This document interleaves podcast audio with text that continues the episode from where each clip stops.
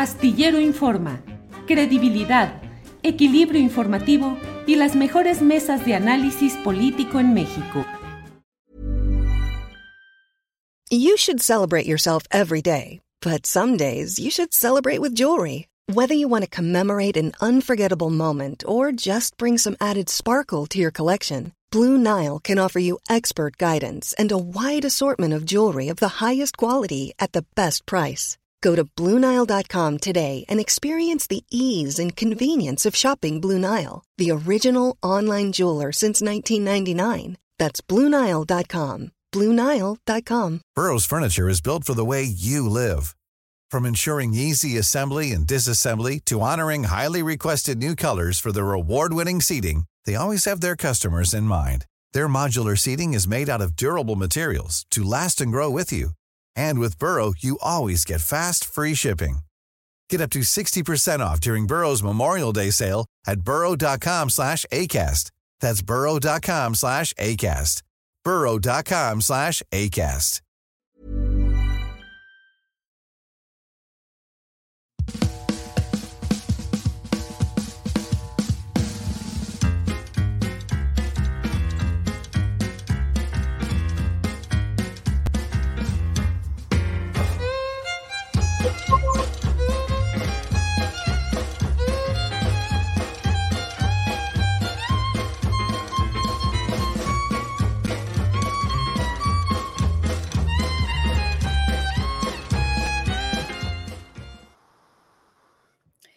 ¿Qué tal? Muy buenas tardes. Ya es la una de la tarde. Los saludo a nombre de Julio Hernández López, titular y director de esta gran tripulación astillera. Hoy eh, los acompañaré en la conducción. Mi nombre es Marta Olivia López y bueno, ya les decía yo, eh, nuestro compañero Julio Astillero se encuentra en tránsito, pero mañana, mañana regresa habitualmente. Tenemos mucha información que darles a conocer. Sigue esta polémica en torno a estas versiones, a esta situación que se ha dado con esta mm, publicación en varios medios acerca de esta presunta presunta, entrega de millones de dólares a la campaña del presidente Andrés Manuel López Obrador, donde no hay absolutamente nada en concreto. Y también está la filtración de los audios, de los audios donde San Juana Martínez, ex directora de Notimex, pues dice que tiene, los tiene grabados a todos. Así que hay una primera filtración de estos audios. Y bueno, hoy es jueves y toca la mesa de seguridad que va a estar muy, muy interesante. Los invito a continuar con nosotros, a estar aquí hasta las 3 de la tarde. Por lo pronto, la síntesis informativa la tiene nuestra compañera Alex Fernanda. Hola Marta, ¿cómo estás? Feliz jueves. Y así es que hay muchísima información y si te parece bien, vamos a arrancar. Adelante. Marta, pues el día de hoy em, el presidente López Obrador exigió al gobierno de Estados Unidos que se disculpe si no tiene pruebas de que recibió dinero del narcotráfico en la campaña electoral de 2006. Desde Palacio Nacional rechazó presentar una carta diplomática y destacó que no lo están dañando a él, sino a lo que representa. Esto se da después de que el periodista Tim Golden publicara un artículo sobre el presunto financiamiento del cártel de Sinaloa a su primera campaña electoral. Vamos a escuchar. Ahora este periodista que sacó el reportaje de que yo estoy metido en el narcotráfico o que me dieron dinero para la campaña sin presentar una sola prueba. Y es periodista famoso de los premiados. Para mí deberían de darle el premio a la calumnia, es un mercenario al servicio de la DEA. Yo lo que quiero es que el gobierno de Estados Unidos se manifieste, porque el presidente de México tiene autoridad moral y tiene autoridad política. Y si no tienen pruebas, tienen que disculparse. No, esto ¿Para qué vamos al formalismo? Ellos saben, el presidente Biden debería de enterarse de esto. Porque ¿cómo vamos a estar sentados en la mesa hablando del combate a la droga si ellos o una institución de ellos está filtrando información y dañándome, no a mí, a lo que represento. Por otra parte, el presidente López Obrador condenó la decisión de la Suprema Corte de Justicia de la Nación de echar abajo la ley de la industria eléctrica. En esta misma intervención criticó la decisión de un juez al anular la causa penal contra el abogado Juan Collado por delincuencia organizada y operaciones con recursos de procedencia ilícita. Eh, producción, adelante con el video. Nosotros también ya estamos considerando el que voy a enviar en el paquete del día 5, pues una modificación a la Constitución para dejar la Constitución como estaba antes de la llamada reforma energética, dejarla como la dejó el presidente López Mateos. ¿Cómo vamos a aceptar el predominio del poder particular por encima del poder público? Hubieron dos cosas ayer, esa fue una, y la otra es que ya dejaron en libertad al abogado Collado, al abogado de Salinas de Gortar, los jueces también, diez diario, es una tras otra. Ya está podrido el Poder Judicial, o para no decirlo tan fuerte, está secuestrado. Sí, la Fiscalía tiene un plazo, igual en este otro asunto, pero no este, hay que entusiasmarse mucho porque son los mismos. Y el que se pronunció sobre la ley de la industria eléctrica fue Marco Cortés, el dirigente de Acción Nacional. A través de sus redes sociales escribió que la Suprema Corte de Justicia de la Nación tiene que poner un alto, abro comillas, a las acciones retrógradas y destructivas del presidente López Obrador. Dijo que le daba su reconocimiento a los ministros que declararon inconstitucional esta ley y que por eso es importante cuidar los contrapesos del poder en México. Ahora, pasando a otras noticias y como lo adelantaba Marta Olivia, San Juana Martínez, exdirectora de, de Notimex, compartió un audio mediante sus redes sociales donde supuestamente se escucha a Jesús, a Jesús Ramírez, el actual vocero de presidencia, proponiendo estrategias para eliminar a Noctimex y fregarse, abro comillas, a Adriana Urrea, a quien ambos llamaban en este audio eh, señora. En el audio se menciona la posibilidad de aceptar a ciertos trabajadores y despedir a otros. En esta publicación, San Juana Martínez señala que tiene grabados a todos, que si ella publica todas las pruebas que tiene, se puede caer una candidata, pero que no le quiere hacer daño al gobierno. Ella está acusando a Jesús Ramírez de promover campañas de desprestigio con dinero del gobierno y que lleva un mes atacándola. Dice, abro comillas, es un corrupto y ahora anda promoviendo a una lideresa corrupta, Adriana Urrea, pero antes quería fregársela. Afirma que tiene más grabaciones y que si quieren le pueden seguir. Esta nota que tiene el video lo pueden encontrar en juliastillero.com. Eh, mi compañero Jonathan lo va a compartir en redes sociales para que ustedes le puedan echar un, un ojito y decirnos qué opinan. Y ya para finalizar, la gira anunciada de Xochitl Gálvez por Estados Unidos ya comenzó. La candidata de Fuerza y Corazón por México se reunió esta mañana con migrantes mexicanos en una central de abastos de Nueva York. Eh, la gira empezó este jueves y va a terminar el martes 6 de febrero. Vamos a ver un pequeño fragmento de lo que está ocurriendo en Estados Unidos con Xochitl Galvez. Me encuentro aquí en la central de abastos de Nueva York, un lugar enorme. Aquí trabajan miles de personas, entre ellas muchos mexicanos, pero les preocupa mucho el tema de la seguridad en México. Me comentan los de Puebla, los de Guerrero, pues que les encantaría regresar al país. Ellos envían miles de dólares para sus familias y creo que es importante que nosotros también trabajemos duro. Y el que se pronunció al respecto fue el diputado Gerardo Fernández Noroña y compartió la siguiente publicación a través de sus redes sociales.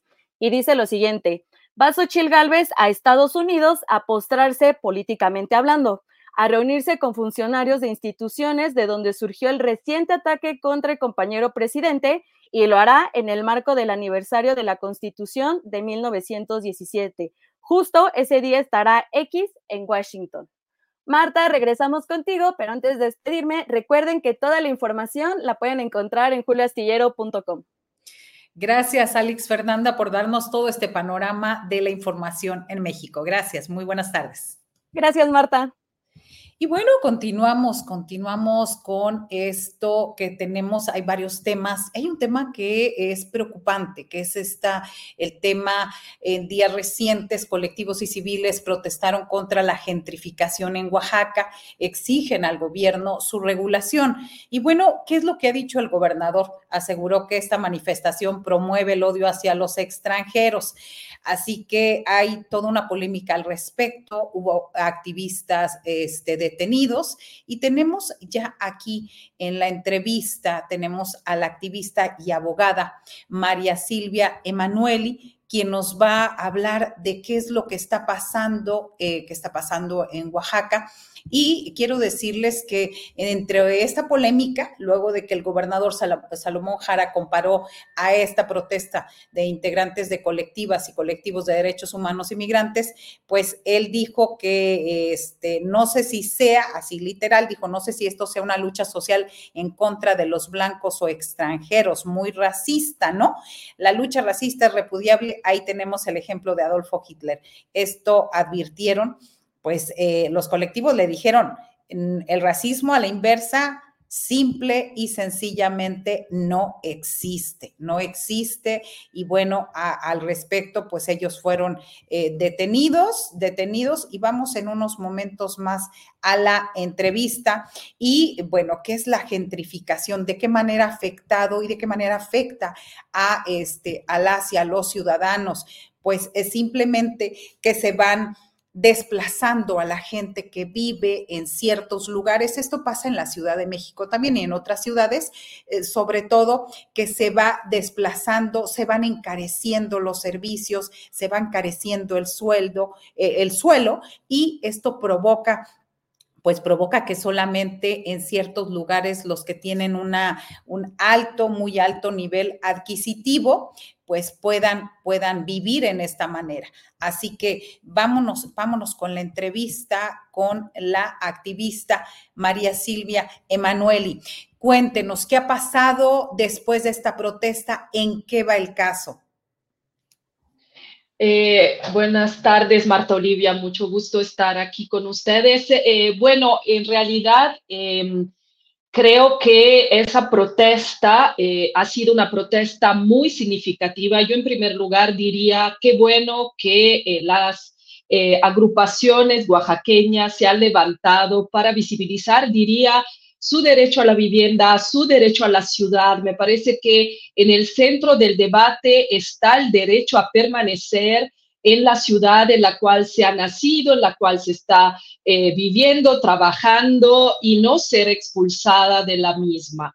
Entonces, eh, yo creo que eh, esa situación que se está viviendo en Oaxaca ya era necesario visibilizarla, es muy obvio para cualquier persona visitando la ciudad, eh, ver, entender que algo le está pasando desde hace mucho tiempo, una ciudad espléndida, pero que ya está eh, muy pensada para el turismo, que ha salido en las principales revistas internacionales para atraer siempre más. Y si bien eh, es seguramente positivo que una ciudad pueda también ser interesante para eh, cierto tipo de eh, personas que la quieren visitar, todo hay que hacerlo siempre de manera controlada. Eh, parece que la situación está saliendo de las manos y esto es lo que los activistas y las activistas están poniendo sobre la mesa desde mi punto de vista. El problema, como decías, es mundial, es un problema que se vive en la Ciudad de México, es un problema que es muy difícil de enfrentar eh, que hace que al final en una determinada ciudad que vive, gracias, funciona, gracias a bomberos, enfermeros, enfermeras, conductores, personas que limpian, pues ya no tenga espacio para quienes la hacen funcionar, para quienes pagan impuestos para que esto suceda, sino que solo se va a enfocar a, eh, al destino turístico, básicamente, haciendo que las personas que ahí quieren permanecer no encuentren opciones de vivienda. Esto es lo que está sucediendo. ¿Qué respuestas tienen? Eh, fueron detenidos seis activistas en esta primera protesta y bueno, eh, reconocemos el valor de esa protesta porque en otras ciudades, como eh, lo más claro que tenemos y la ciudad más cara, de las más caras del país, la Ciudad de México, vemos cómo nuestra compañera periodista Laura Sánchez Ley documentaba la semana pasada, ella hablaba que cerca de su domicilio, pues que ya le están rebautizando también a estas zonas para decir, pues para que vuelvan a, se vuelvan más inaccesibles y sigan desplazando a la gente originaria. ¿Qué medidas, qué medidas están tomando ustedes como colectivo o como abogada? ¿Cuántos casos han documentado y si se ha pasado de la protesta ya una denuncia formal? Mire, en Ciudad de México hemos tenido una manifestación similar a la que estamos eh, viendo en estos días en Oaxaca en noviembre del 2022. Eh, una manifestación en contra de la gentrificación que enfocaba el énfasis en eh, los reales culpables de esto, que no diría que son los extranjeros y las extranjeras que visitan las ciudades, que seguramente tienen que hacer conciencia de lo que eh, su presencia implica, pero los verdaderos culpables son quienes están haciendo muy ricos a partir de la mercantilización de la vivienda y son las plataformas, por ejemplo, Booking, Airbnb otras que impulsan eh, el turismo em, breve eh, o, digamos, lo que es el nomadismo digital. Entonces, en ese momento, en México, en la Ciudad de México, se visibilizó esta problemática pero se exigió además a las autoridades reglamentar esta situación. Las medidas son múltiples, no podríamos pensar únicamente en una legislación que lo resuelva todo, pero seguramente empezar a ver el problema, reconocerlo y decidir tomar pasos adelante es el primer paso, que desafortunadamente, al parecer, en este momento no está en el debate por parte del gobierno eh, de Oaxaca, que más bien ha preferido poner en la cárcel a estas personas y eh, tacharlas de racistas sin responder a las inquietudes y preocupaciones relacionadas con el fenómeno de la gentrificación. En la Ciudad de México, por otro lado, hemos logrado hace muy poquito que el jefe de gobierno envíe una iniciativa de reforma a la ley de turismo al Congreso de la ciudad para prever algún tipo de limitaciones al fenómeno, estableciendo, por ejemplo, un número máximo de noches en las cuales cada vivienda eh, entera que está disponible en estas plataformas se puede ofertar en el año, estableciendo un registro de anfitriones, en fin, habrá que ver si esta legislación pasa, eh, si es modificada, si es eficaz. Hay múltiples legislaciones en todo el mundo de gobiernos progresistas haciendo el esfuerzo de controlar el fenómeno. Es difícil ponerlas en práctica, pero me parece que la Ciudad de México por lo menos ha pasado de negar la problemática a reconocerla. Y esto desearíamos que hiciera la ciudad de Oaxaca también. Claro, además del caso de Oaxaca, eh, hablamos de Ciudad de México. ¿Cuántas ciudades a nivel nacional en México se tienen ubicados este proceso de gentrificación? Porque estoy ubicando ahorita en este momento de, eh, pues, Mérida, Yucatán, en algún caso algunas capitales como también San Cristóbal de las Casas. No sé si se esté dando este fenómeno. Eh, Cancún, que es el municipio, de hecho, Benito Juárez. ¿Cuántas ciudades tienen ustedes ubicadas a nivel nacional?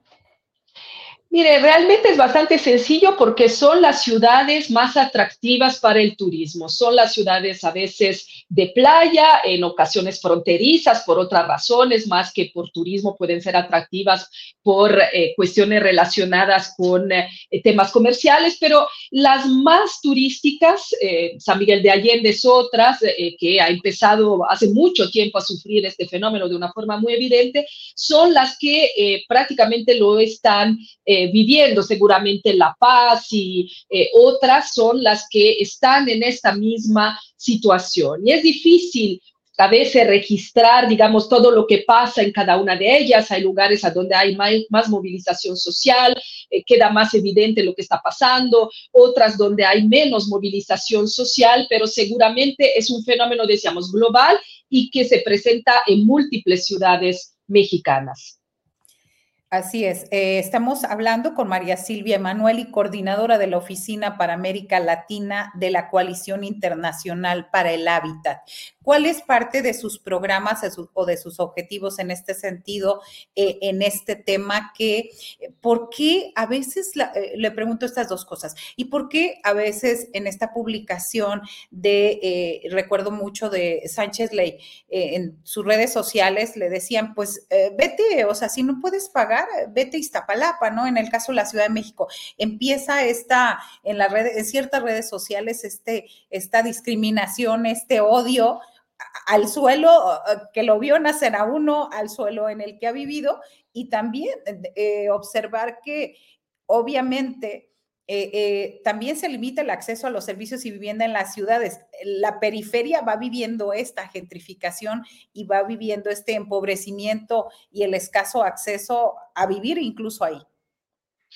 Diría que la periferia está sobre todo viviendo eh, la recepción de un número importante de personas que ya no encuentran lugar en las centralidades esto pasa en la periferia, pasa en el caso de Ciudad de México, en la zona eh, del Estado de México, en los, eh, en los estados que están alrededor. Eso implica eh, un gran desplazamiento de población, a veces gota a gota, digamos que no es tan evidente, población que ya no puede permanecer en la ciudad por falta de recursos. Eh, por imposibilidad de enfrentar los altos precios del alquiler o de la compra. ¿Debería preocuparnos estos temas? Sí, debería preocuparnos porque la vivienda no es una mercancía, la vivienda es un derecho reconocido en la constitución de este país eh, desde hace muchísimo tiempo. Ha pasado, digamos, eh, ha pasado varias modificaciones a lo que es el, el, derecho a la vivienda, los artículos referidos al derecho a la vivienda, pero la constitución mexicana es entre las primeras del mundo que lo reconoce. ¿Qué implica esto? Que el Estado sí tiene que intervenir en el momento en el cual a una persona se le hace, por ejemplo, imposible eh, trabajar y pagar una vivienda, por ejemplo, porque destina más del 30% de sus ingresos a la vivienda. Cuando esto sucede, cuando hay una crisis en este sentido de asequibilidad, la llamamos, el Estado tiene que intervenir. No todos y todas queremos vivir en la Condesa o queremos vivir en la centralidad de la ciudad de Oaxaca, pero sí tenemos que tener espacios. No debe ser la única alternativa, la de dejar al mejor postor la centralidad de los lugares mejor conectados, los lugares donde hay espacios para el esparcimiento y eh, una serie de otros servicios. O sea, la ciudad está obligada a activarse frente a situaciones de expulsión de su propia eh, población. Y es por esto que muchas lo hacen. La ciudad de Nueva York, que es el centro del capitalismo mundial, cuenta hoy con una legislación entre las más radicales del mundo, si no la más radical, para controlar este fenómeno. Y esto sucede porque se dieron cuenta justamente que la demanda de vivienda es mucho mayor de la oferta, porque eh, a partir de una serie de problemáticas que no solo tienen que ver con el alquiler eh, del turista,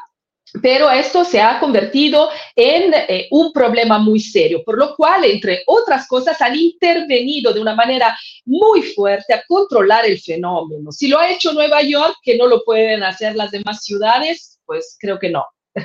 sí puede. Claro, sí se puede y sobre todo este tipo de protestas para, primero, como decía usted, primero hay un problema, hay que visibilizarlo, no ocultarlo, no buscar motivos alternos y sobre todo que lleven a la polarización y, del problema. Y sobre todo en este, eh, se ha avanzado en esta legislación brevemente para terminar, se ha avanzado, se avanza, ¿qué, qué, medidas están tomando los gobiernos en, en México y en Latinoamérica al respecto?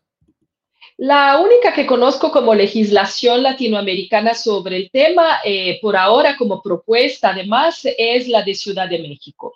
Eh, han habido algunos intentos en Argentina que también está sufriendo este fenómeno, eh, pero digamos que son sobre todo los países del norte los que llevan la delantera en esto porque han sufrido el fenómeno antes, a partir por lo menos del 2008, con la, la burbuja inmobiliaria que se ha vivido con gran Em, efectos, con efectos muy negativos en estos países. Entonces, más que poder mirar experiencias de aquí, hay que mirar las del norte global. Eh, pero en Ciudad de México, como decíamos, hay solo una iniciativa de reforma a eh, la ley de turismo por ahora. No sabemos qué sucederá con ella. El Congreso tendrá que discutirla y que decidir si avanza eh, con la misma o no. Eso es lo que hay por ahora en Ciudad de México y deseamos que sí podamos seguir dar el dando el debate y podamos ver eh, resultados em, a partir justamente de esta, de esta reforma a la ley de turismo. Muy bien, pues esperemos, esperemos que así como la Ciudad de México también se vaya avanzando en este sentido y sobre todo, pues eh, que tengamos una legislación clara y que tengamos, eh, eh, este, sobre todo, luz al respecto. Gracias, María Silvia Emanueli, abogada y activista de este de este organismo, de esta institución que se llama Oficina para América Latina de la Coalición Internacional para el Hábitat. Estaremos muy al pendiente de lo que suceda tanto en el caso de Oaxaca como en el resto de temas. Muchas gracias y toda nuestra solidaridad a los activistas y las activistas oaxaqueñas. Gracias por la invitación, Martín. Muy buenas tardes. Y bueno, este, hay que el pasado fin de semana, eh, recordando y terminando con este tema, activistas integrantes de la sociedad civil en Oaxaca salieron a protestar contra la gentrificación que está volviendo inaccesible para las y los oaxaqueños la vida cotidiana en esa capital. Así que pues estaremos, estaremos y le daremos seguimiento a esta información.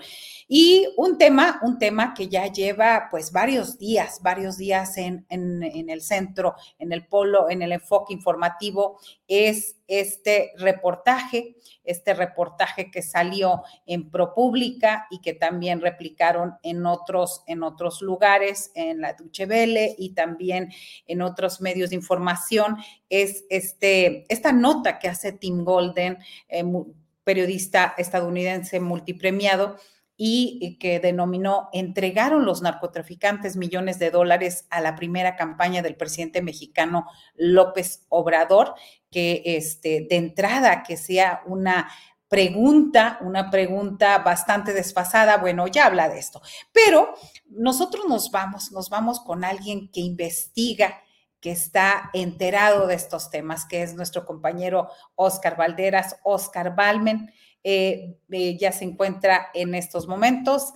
Oscar, qué gusto saludarte. ¿Quién dijera que nos íbamos a ver tan pronto en pantalla y en vivo? Querida Marta Olivia, me da muchísimo gusto estar contigo. Gracias por la invitación. Sí, Oscar Valderas, pues es un periodista eh, que especializado en análisis geopolítico del crimen organizado en México y el mundo y conduce las series Nación Criminal y Crimen sin Castigo en televisoras mexicanas y es articulista habitual del periódico Milenio. ¿Cuáles son tus impresiones de esta información? De esta información, no quisiera yo dar mi punto de vista, pero bueno, eh, palabras más, palabras menos. Eh, eh, Tim Golden ha escrito que testigos dijeron a la DEA que se dio el dinero a cambio de la promesa de que en un futuro gobierno de López Obrador, en el 2006, toleraría las operaciones del cártel. Así es, querida Marta Olivia, déjame poner un poco en contexto cómo es que llega la noticia y por qué estamos discutiendo ella porque el orden en el que fue publicado es muy interesante. La gente, sobre todo, está hablando de la publicación de Anabel Hernández, esta periodista muy conocida en México, y algunos colegas estamos hablando de la que hizo Tim Golden en ProPublica, y menos se ha hablado de la de Inside Trump. Esta historia, digamos, empezó con una revelación de Anabel Hernández, que en su columna en el periódico Deutsche Welle alemán publica en su columna un título que afirma eh, un hecho que ella le parece ya juzgado. Ella dice, el cártel de Sinaloa financió la campaña de AMLO en 2006.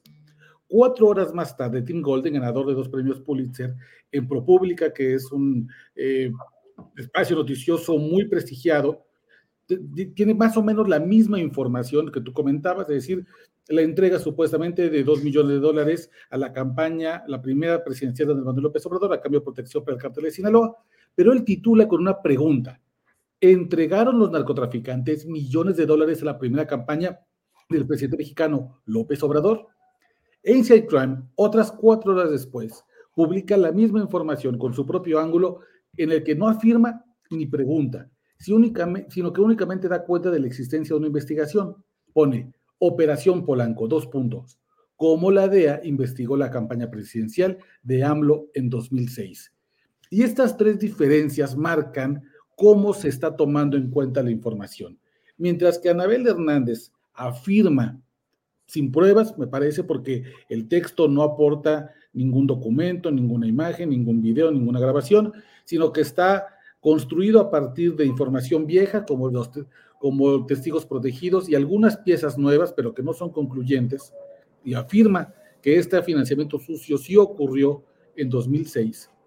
ProPublica lo que hace es que le da espacio a la duda. Empieza a hacer un, Tim Golden hace el trabajo no de juez, sino de una especie de investigador meticuloso que va contando no solamente la información con la que tenían los fiscales, con la que creían que podían fincar cargos criminales al presidente López Obrador, sino también incluso sus dudas. Y aquí rescato dos párrafos que me parecen muy importantes. Uno que dice, la investigación no determinó de manera concluyente si López Obrador había aprobado las supuestas donaciones de los traficantes, ni siquiera si sabía de ellas. Y otra parte importante del texto, Tim Golden dice, después de repasar las grabaciones, los fiscales de Nueva York estaban decepcionados. Para un caso tan arriesgado y sensible, creían que las evidencias tenían que ser casi irrefutables y no lo fueron. A partir de ahí, querida Marta Olivia, me parece que hay que hacer una diferencia importante. La nota, en todo caso, es la apertura de una investigación que desde la DEA contra una figura tan prominente como era en ese entonces el, López Obrador como el líder opositor más importante de México y hoy presidente, esta investigación no llega a nada, no concluye que el supuesto dinero sucio haya llegado hasta la presidencia de la República y en todo caso se queda con la duda. Si efectivamente el cártel de Sinaloa entregó dos millones de dólares a gente cercana al presidente López Obrador, en concreto a su chofer Nicolás Moreno, ¿dónde quedó ese dinero? ¿Quién se quedó el dinero de la Barbie o quién engañó al crimen organizado haciéndole pensar que el presidente López Obrador, o en ese entonces el candidato presidencial líder de las encuestas, estaba dispuesto a ofrecer un pacto de impunidad a cambio de dinero. Dinero que dicho sea de paso, querida Olivia, aunque dos millones de dólares suena mucho y es mucho dinero, en una campaña presidencial eso se gasta rápido. ¿eh? Eso no es, el, no es un dinero que pueda significar un cambio brutal. La verdad, y esto lo sabemos en México, todas las campañas presidenciales rebasan por mucho los topes de gastos de campaña. Siempre hay mecanismos para, para ocultar ese dinero y dos millones de dólares, te lo podrán decir los expertos, los que hacen campañas sucias, los que trabajan detrás de bambalinas, pues puede ser a veces incluso el cambio que trae el candidato en el cenicero del coche. Así es. Eh, ahora, hay una situación, además del análisis que estás haciendo y la secuencia de este caso el momento político, Oscar, es importante, es definitivo, es, y quiero ligar esta situación. Eh, casualmente se atraviesa con la agenda de Xochitl Galvez allá en los Estados Unidos. Sí, yo veo exactamente, yo veo dos momentos paralelos que es importante resaltar. Por uno, la visita de la candidata opositora a Estados Unidos, que sin duda ha recibido apoyo por parte importante de algunos em, sectores de Estados Unidos que no ven con buenos ojos la idea de una continuidad de Morena en el poder. Pero por otro lado, el empate de las dos eh, campañas presidenciales, tanto México y en Estados Unidos.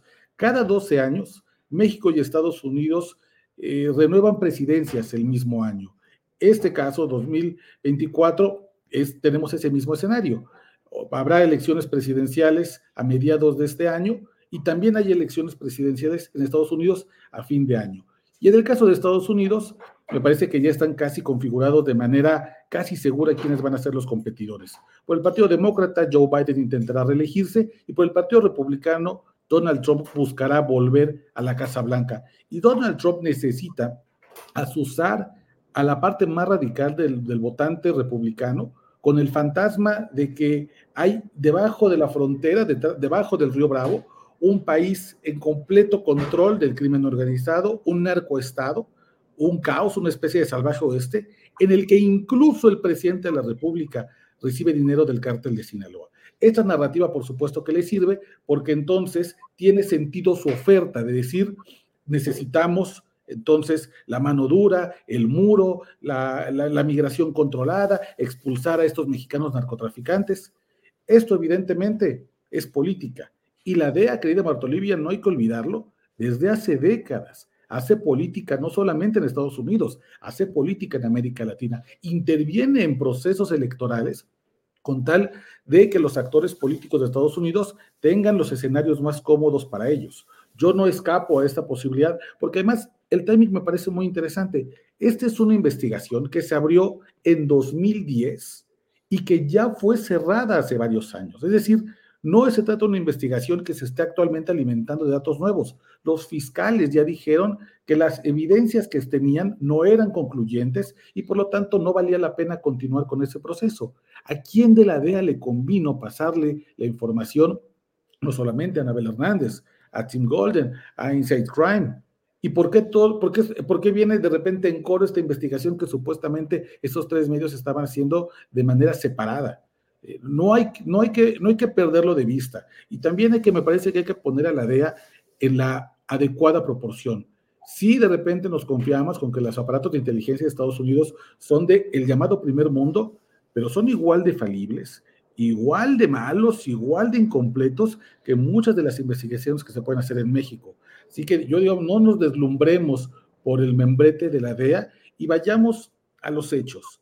Hasta este momento, no se han presentado evidencias fehacientes que puedan comprobar una liga entre el cártel de Sinaloa y el presidente de la República. Esto no significa que en el futuro no podemos enterarnos de otras cosas. Esto no significa, evidentemente, que en México los políticos no toman dinero de la bolsa negra del crimen organizado. Por supuesto que lo hacen. Y lo hacen en Morena, en el PAN, en el PRI, en Movimiento Ciudadano, en cualquier partido político.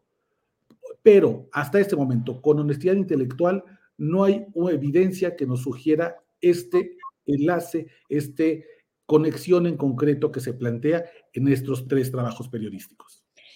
Eh, Oscar, además esta situación eh, es, no hay elementos, pero puede también haber influido, primero, la DEA no se manda sola. La DEA este, no es así como un órgano autónomo, independiente y que no tenga relación con nadie. Tienen jefes muy claros, ¿no? E, eso hay que establecerlo. Y también esto podría deberse a las presiones que ha ejercido el gobierno de México eh, de lo que se ha dicho de la presencia de la DEA en nuestro país. Sí, claro. Este, esta, esta investigación comienza en 2010, justamente cuando se detiene a un operador en ese entonces perredista, hoy cercano a Morena, eh, Soto, quien es detenido en McAllen, Texas, con cocaína, la DEA, los agentes lo rodean y entonces él, atemorizado por ir a la cárcel, propone un trato, una especie de testigo cooperante en el cual él iba a contar los nexos del crimen organizado mexicano con la política mexicana y ahí es cuando dice, pues yo me encargué de recibir, de operar que el cártel de Sinaloa le entregara dinero a la primera campaña presidencial de Andrés Manuel López Obrador. Pero hay que ubicar, como tú bien dices, el año en el que se abre esta investigación. Es 2010. Felipe Calderón es presidente de México, Genaro García Luna es el Golden Boy, el policía preferido de la DEA, el FBI y de aduanas y, y fronteras en Estados Unidos, y Andrés Manuel López Obrador es el presidente legítimo es un líder opositor que incluso ya no, no tenía el poder que tiene ahora. En aquel año hacía mítines con tres, cinco personas. Se estaba intentando recuperar políticamente de los ataques que le hicieron después del plantón a reforma. Y en, en esa posición de líder opositor era una voz muy crítica de la iniciativa Mérida que fue un negociazo de Estados Unidos con Genaro García Luna y sus apóstoles corruptos para financiar la guerra contra el narco. López Obrador era en ese entonces una voz incómoda cuando se le abre desde la DEA una investigación para intentar ligarlo con el crimen organizado. Esto tampoco hay que pasarlo por alto, porque cuando uno comienza a observar el panorama completo, pues entiende que efectivamente la DEA tiene jefes tiene motivaciones y hasta el momento no han podido probar lo que aseguran o lo que creyeron que podían concluir a partir de ciertos testigos que además han perdido credibilidad. El testigo principal, el abogado López Nájera, que tiene el nombre clave de Jennifer, fue el mismo que acusó injustamente al excomisionado, al excomisario de la Policía Federal, Javier Herrera Valles, de haber recibido dinero del crimen organizado. Javier Herrera Valles pasó cuatro años en, prisión injustamente, hoy ya fue excarcelado, absuelto de todos los cargos, porque ese testigo que acusa en, el, en, los reportajes de Anabel Hernández, de Ancient Crime y de ProPublica, se equivocó, mintió, lo hizo para obtener beneficios propios. Así que ahí está el panorama, me parece, que permite pintarnos por el momento que si acaso, si había nota, era que en algún momento la DEA investigó al presidente, lo acusó y no llegó a nada. Pero de ahí hacer el brinco hasta que el presidente o la campaña presidencial autorizó y recibió dinero del cártel de Sinaloa, me parece que hay un largo tramo. Si es que hay todavía investigación por hacer, que se haga. Me parece que para eso es el periodismo, justamente para ir cachando esos vacíos y entregarle al público la mejor información. Pero hasta este momento, digamos, en este momento del proceso periodístico, lo que tenemos es algo muy distinto a lo que se está cacareando en los pasillos del poder. Pues eh, gracias, gracias a Oscar Valderas, Oscar Balmen, por estar con nosotros hoy aquí y sobre todo darnos pues esa luz, esa información y este contexto integral de lo que sucede. Al final de cuentas, no hay nada, no hubo nada y bueno, la, la cuestión es si hubiera habido algo claro, simplemente y sencillamente Andrés Manuel López Obrador no estaría en este momento. Y me parece que se equivocan también. Eh, eh, Andrés Manuel López Obrador no va a estar en la boleta electoral y me parece que están, pero eso sí le mina un poco para la negociación, a la negociación y los encuentros bilaterales que tendrán. Eh, ya rapidísimamente para, para concluir con esto, ¿qué nos dices? Sí, claro, bueno, desde, desde una parte de la política de Estados Unidos, a pesar de que el presidente Donald Trump ha dicho que lleva una muy buena relación con el presidente López Obrador, por supuesto que esto pone en tela de juicio la capacidad que ha tenido eh, esta administración para perseguir al crimen organizado y propicia el discurso de que solamente la intervención de Estados Unidos, solamente la mano salvadora eh, Biden, pues podría ser, pueda, de la mano salvadora de Donald Trump, pueda ser quien venga a salvar a México del estado o del narcoestado en el que se encuentra. Sin duda, lo que cuenta este escenario de una corrupción que incluso llega con dinero en efectivo a Los Pinos o a Palacio Nacional, pues ciertamente no beneficia a los mexicanos y sí beneficia a Estados Unidos y específicamente al electorado, me parece, más rancio, más conservador, que desea el arribo de Donald Trump al poder. Esto, eso es lo que está jugando. No hay que olvidar años electorales en el cual México y Estados Unidos renuevan al mismo tiempo presidencia de la República, siempre hay intereses sucios y hay que estar claros, viendo el panorama completo, pues para no caer en versiones parciales. Pues muchísimas gracias, Oscar Balmen, por eh, esta entrevista a Astillero Informa. Te mando un abrazo, querida Marta Olivia. Encantado de estar contigo. Un abrazo profundo. Gracias, muy buenas tardes. Pues ahí está toda esta información y analizar. Ustedes, eh, quienes no alcanzaron, regresen en el, en el canal de YouTube y en Facebook, regresen cómo fue que Oscar Valderas nos define cómo empezó la información, dónde empezó, quién la siguió, todo este contexto y al final los intereses muy claros. Es de votos, es de elecciones en ambos países. Y bueno, nos dejamos el tema, nos vamos a otra información y a otras ya están listas nuestras entrevistadas y es acerca de esta situación, mujeres víctimas de violencia sexual por parte del ex diplomático Andrés Ruemer, acompañadas por el Instituto Mexicano de Derechos Humanos y Democracia, han manifestado su preocupación porque una vez más se enteran eh, que por redes sociales, es lo peor, y no por las autoridades de que el escritor sobre quien pesa una solicitud de extradición continuará su proceso en su casa, en prisión domiciliaria en Israel. Y bueno, doy entrada a las, eh, hoy tenemos entrevista Aquí tenemos a la abogada del Instituto Mexicano de Derechos Humanos y Democracia, Jimena Ugarte, representante legal de algunas mujeres víctimas de Andrés Ruemer, así como a Ischel Schnaz, eh, artista escénica, docente y productora, también para hablarnos de este caso. Ya las tenemos adelante. Muy buenas tardes, bienvenidas. Hola, muy buenas tardes, Marta, y muchas gracias por este espacio. Eh, gracias. Este, ¿Qué podemos ahondar en, al respecto de esta situación? ¿Qué es lo que están ustedes exigiendo a las autoridades? Bueno, en primer lugar, queremos expresar relación con todo esto que ha salido en la publicación que hace Andrés N en su cuenta de X, pues que hay una serie de falsedades e imprecisiones en el mejor de los sentidos. Primero, decir que desde el día de que salió toda esta comunicación.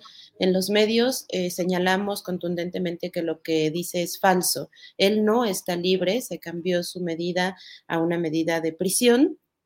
Eh, dos, que esta situación se debe a una situación de una política que tuvo el Estado de Israel en el marco del conflicto bélico, en el que actualmente pues eh, está sucediendo allá.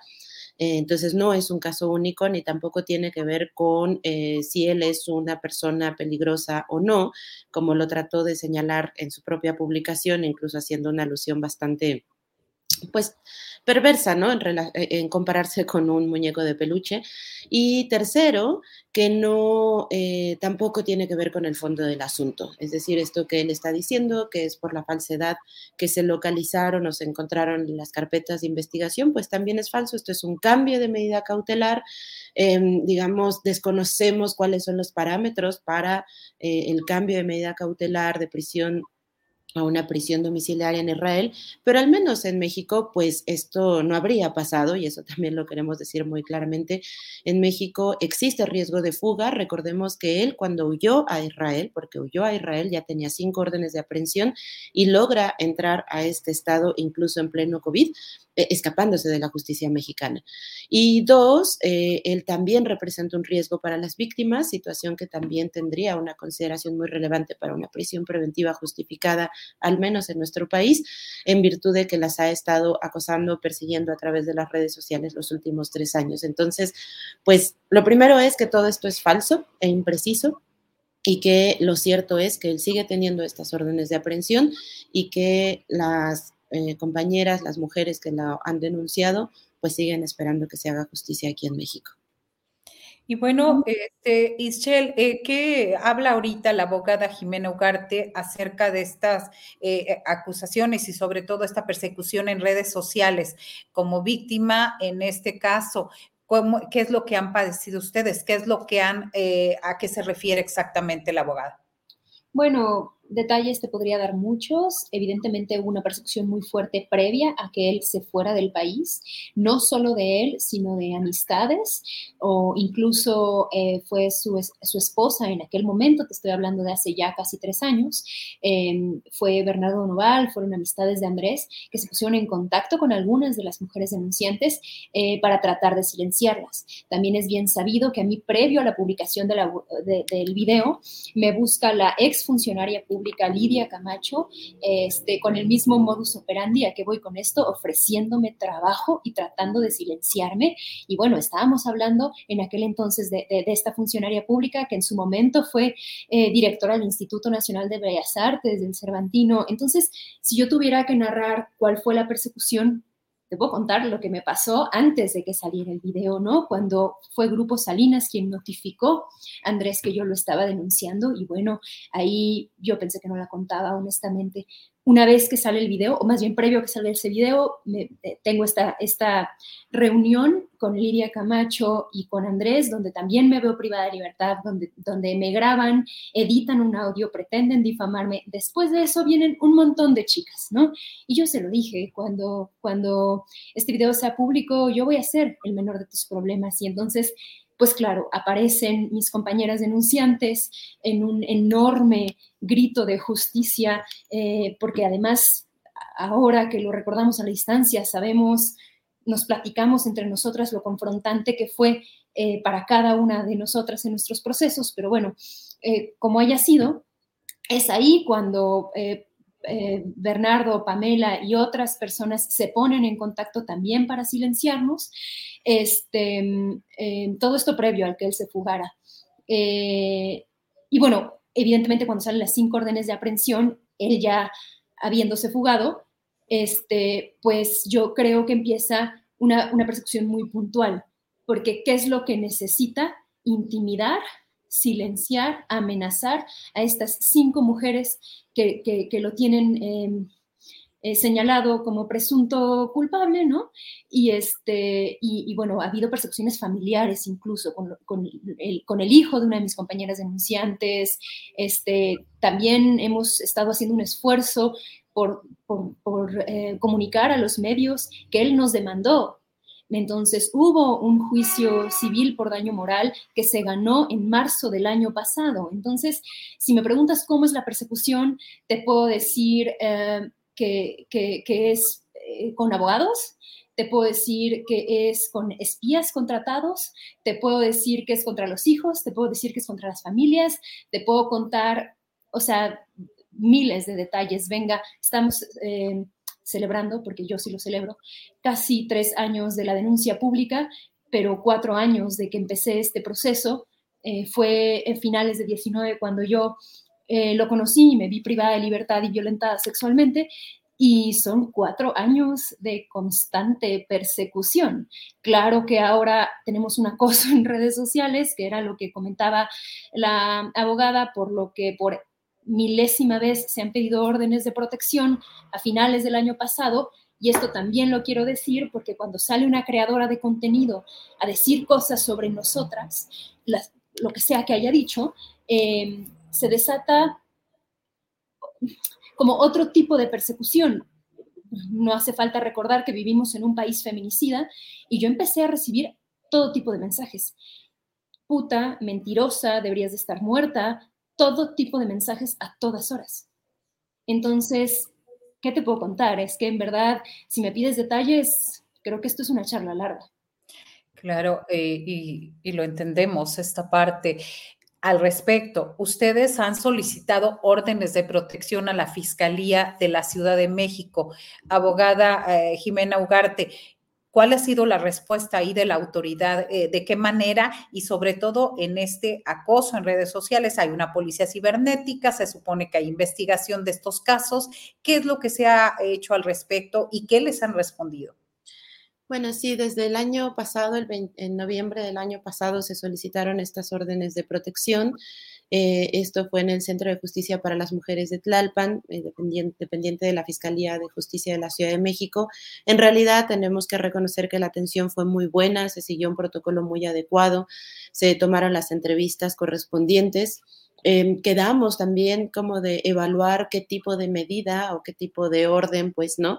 Prevista en la ley de acceso a las mujeres era la más pertinente para protegerlas del riesgo em, virtual en el que se encuentran actualmente. Em, y quedaron de darnos una respuesta. Sin embargo, al día de hoy, pues no tenemos, eh, se han estado comunicando con nosotras, tratando de darnos información, pero lo cierto es que al día de hoy desconocemos si estas órdenes de protección existen o no, y lo cual pues nos parece muy relevante porque este último eh, publicado o publicación, perdón, que hace Andrés en, la red social de X, lo hace en primera persona. Eh, presuponemos que es porque ya tiene acceso a sus redes sociales por esta situación de estar en prisión domiciliaria y por supuesto que ello las genera mucho mayor vulnerabilidad y riesgo a su integridad y a su seguridad. Por lo tanto, pues seguiremos esperando a la comunicación con las autoridades pertinentes para saber qué ha, sucedido con esta solicitud, pero, eh, pero seguimos exigiendo que lo más pronto posible, es decir, ya, hoy, pues puedan ser giradas y concedidas esas órdenes de protección. Bien, ¿qué es lo que sigue, además de pedir, hacer este posicionamiento y muy claro de parte de ustedes, donde están diciendo, a ver, no hay, es falso que Andrés N esté libre. Se trata de un beneficio que obtuvo para acceder a una medida cautelar. Este, también el énfasis de que las solicitudes y procedimiento de extradición siguen vigentes. Y bueno, sobre todo, ¿qué sigue, abogada? ¿Qué sigue para eh, pues continuar, como decía Ischel, ya van cuatro años desde la denuncia. Sabemos que son 61 denuncias que se hicieron, 61 testimonios que se señalaban al exdiplomático desde el 2020 como responsable de la comisión de diversas conductas que constituyen violencia sexual. Pues a nosotros nos parece, y me gustaría que Itzel ahondara al respecto, pero nada más doy el marco para poder ahondar en ello. Sigue la exigencia que han tenido ellas desde el año pasado, particularmente desde el 2 de octubre, para efecto de que puedan ser partícipes de este proceso todo el elemento que ellas han estado exigiendo desde el momento en que se enteran de que Andrés se encuentra privado de su libertad en el Estado de Israel es poder em, saber qué es lo que está sucediendo en este procedimiento de extradición, saber qué, quién y cómo las está defendiendo ante los tribunales de Israel, saber, por ejemplo, eh, en qué momento se suspende una audiencia, por qué, qué es lo que está pasando, cómo es el procedimiento, bajo qué reglas se rigen. Todo eso tienen derecho a saberlo y al día de hoy, si bien nos hemos puesto en contacto con las autoridades em, facultadas para dar seguimiento a este caso, que es la FGR y la Secretaría de Relaciones Exteriores, lo cierto es que nos enteramos de este tipo de noticias mucho tiempo después. Ahorita Itzel va a ahondar mucho más al respecto. Pero lo que sigue es seguir exigiendo que ellas puedan eh, participar de este proceso de manera oportuna, de manera directa, con perspectiva de género, porque no es un derecho que tengan, digamos, nada más en las leyes nacionales. El derecho de las víctimas a participar en sus procesos es parte del orden internacional, es parte de los del derecho internacional de los derechos humanos y se les tiene que ser garantizado. Entonces, eso es lo que sigue, seguir presionando para esto y bueno, yo le cedería la palabra. Bueno, muchas gracias. Retomo esto último que dice la abogada, porque empezó un poco diciendo saber cómo son defendidas, saber quién las defiende y terminó diciendo, hago énfasis, en participar de los procesos. O sea, no es lo mismo saber qué está ocurriendo a tener el derecho a participar en el proceso que no es cualquier proceso, es nuestro proceso legal. Entonces, eh, bueno, eso así me parece como puntual, eh, categórico, no me atrevería a mencionar nada más, pero bueno, en, dentro de las bonitas anécdotas, sí quiero decir que es prácticamente una burla. La forma en la que yo, Itzel, me enteré que Andrés estaba en, prisión domiciliaria fue eh, el, 10 de, el 11 de enero por una llamada telefónica de una compañera. Este, eh, por un chat que se había filtrado de la comunidad judía, precisamente de Bernardo Noval, diciendo nuestro amigo ya está libre. Frente a ello, frente, porque además se han filtrado un montón de chats, eso, eso sí debo decirlo, de mensajes y de chats y lo que sea, yo en ese momento mando un mail al instituto que nos representa, el Instituto Mexicano de Derechos Humanos y Democracia, y me comunico de manera directa con la abogada Ugarte, aquí presente, y entonces ella empieza a pedir citas en la FGR, la Fiscalía General de la República, citas que, venga, ante las autoridades siempre hemos estado disponibles, siempre incluso hemos estado tocando las puertas y por, y por qué no decirlo, correteándoles, ¿no? Entonces, ella pide esta reunión y a ella les, bueno, no, sé, no sé, no, me dejará mentir o, o, quizá que ella haga las especificaciones pertinentes, pero a ella prácticamente la regañan. Hay licenciada, ¿cómo cree? Si usted sabe que eso es un asunto de Estado, no puede pasar, pero mira, déjeme checar y le aviso. Y dos días después nos dicen, ah, sí, cierto, y nos dan eh, las características eh, en lo que es la forma en la que esto sucedió. Es una burla. Perdón, pero lo quiero decir, fui yo quien avisé a la Fiscalía General de la República. No podemos tener un proceso así, no de este tamaño, no con esta cantidad de enemigos y de complicidad política, no con estos riesgos que vivimos a diario. Cualquier cosa que me pase a mí o a mis compañeras denunciantes, hago responsable al Estado mexicano. Se ha desatado una persecución terrible en nuestra contra. Cuatro años rogando por una orden de protección es indignante y es vergonzoso. Si la Fiscalía General de la República tiene dudas, que me consulte, porque resulta que me entero antes que ellos. Pues ahí está, ahí está la denuncia y sobre todo, pues eh, continuar nosotros en el apoyo en estas eh, informaciones y en estas denuncias que están haciendo. Agradezco a Jimena Ugarte, a Ischel Schnaz eh, sobre acerca de esta entrevista y pues estaremos dándole seguimiento puntual a la información. Muchas gracias. Muchísimas gracias por un espacio que nos permite decir todo esto. Muchas gracias. Buenas tardes. Muy buenas tardes. Pues ahí se sigue el caso y bueno, esto se suma a, eh, recordemos que México es un país, un país donde se castiga poco el feminicidio, donde ha habido casos cada mes, cada semana sabemos de casos de este tipo donde este, se violenta más a las víctimas. Ojalá que estas denuncias públicas y este valor que tienen la abogada y las víctimas, pues se siga se siga dando seguimiento y que las autoridades estén ahí alertas de lo que está uh, sucediendo. Ya casi nos vamos a la mesa de seguridad, pero mientras les quiero decir pues que hay un par de informaciones que nos está pasando aquí la este, producción. Una es, tiene que ver esta tenemos un video precisamente aquí, eh, lo pueden consultar ustedes en la página julioastillero.com, donde pues San Juana Martínez, ex directora de Notimex, filtra la supuesta llamada con Jesús Ramírez Cuevas, vocero de Andrés Manuel López Obrador, del presidente de México, en la que exhibe presuntos actos de corrupción. Es esta situación que se está dando. Vamos a ponerles en un momento más el link del video para que ustedes consulten toda, toda la información que tiene que ver con este caso. Y este, y pues eh, vamos a, estar nosotros pues eh, viendo. Aquí hay una, una situación que se da porque San Juana Martínez, una periodista destacada, destacada en el ámbito, este, pero llegó a Notimex, apoyada pues obviamente por el presidente Andrés Manuel López Obrador y, y aunque había denuncias eh, muy claras en contra del sindicato y todo lo que pasaba ahí en Notimex, pues no tuvo, no sabemos si el apoyo total, pero empezó a cometer errores tras errores que llegó finalmente finalmente al cierre de la agencia, una larga huelga, una larga huelga con acusaciones de espionaje, de acoso a los mismos trabajadores de Notimex. Y ahora, pues ahora dice ella que tiene información, incluso dice que podría que ha recibido amenazas de muerte, ella puso en sus redes sociales y acusa a el vocero presidencial de eh, promover, dijo, lo que llama campañas de desprestigio con dinero de gobierno. Eh, obviamente su gestión, como decía, fue marcada por una larga huelga y la desaparición finalmente de Notimex. Eh, pues ella también hace referencia a ataques y este hacia su persona y dice, pues casi como eso, los tengo grabados, los tengo grabados a todos, refiriéndose a eh, funcionarios, suponemos, de gobierno.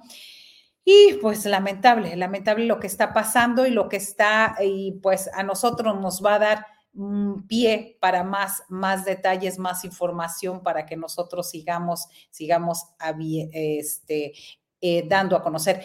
Ya son las dos de la tarde, ya nos vamos a la mesa, a la mesa de seguridad.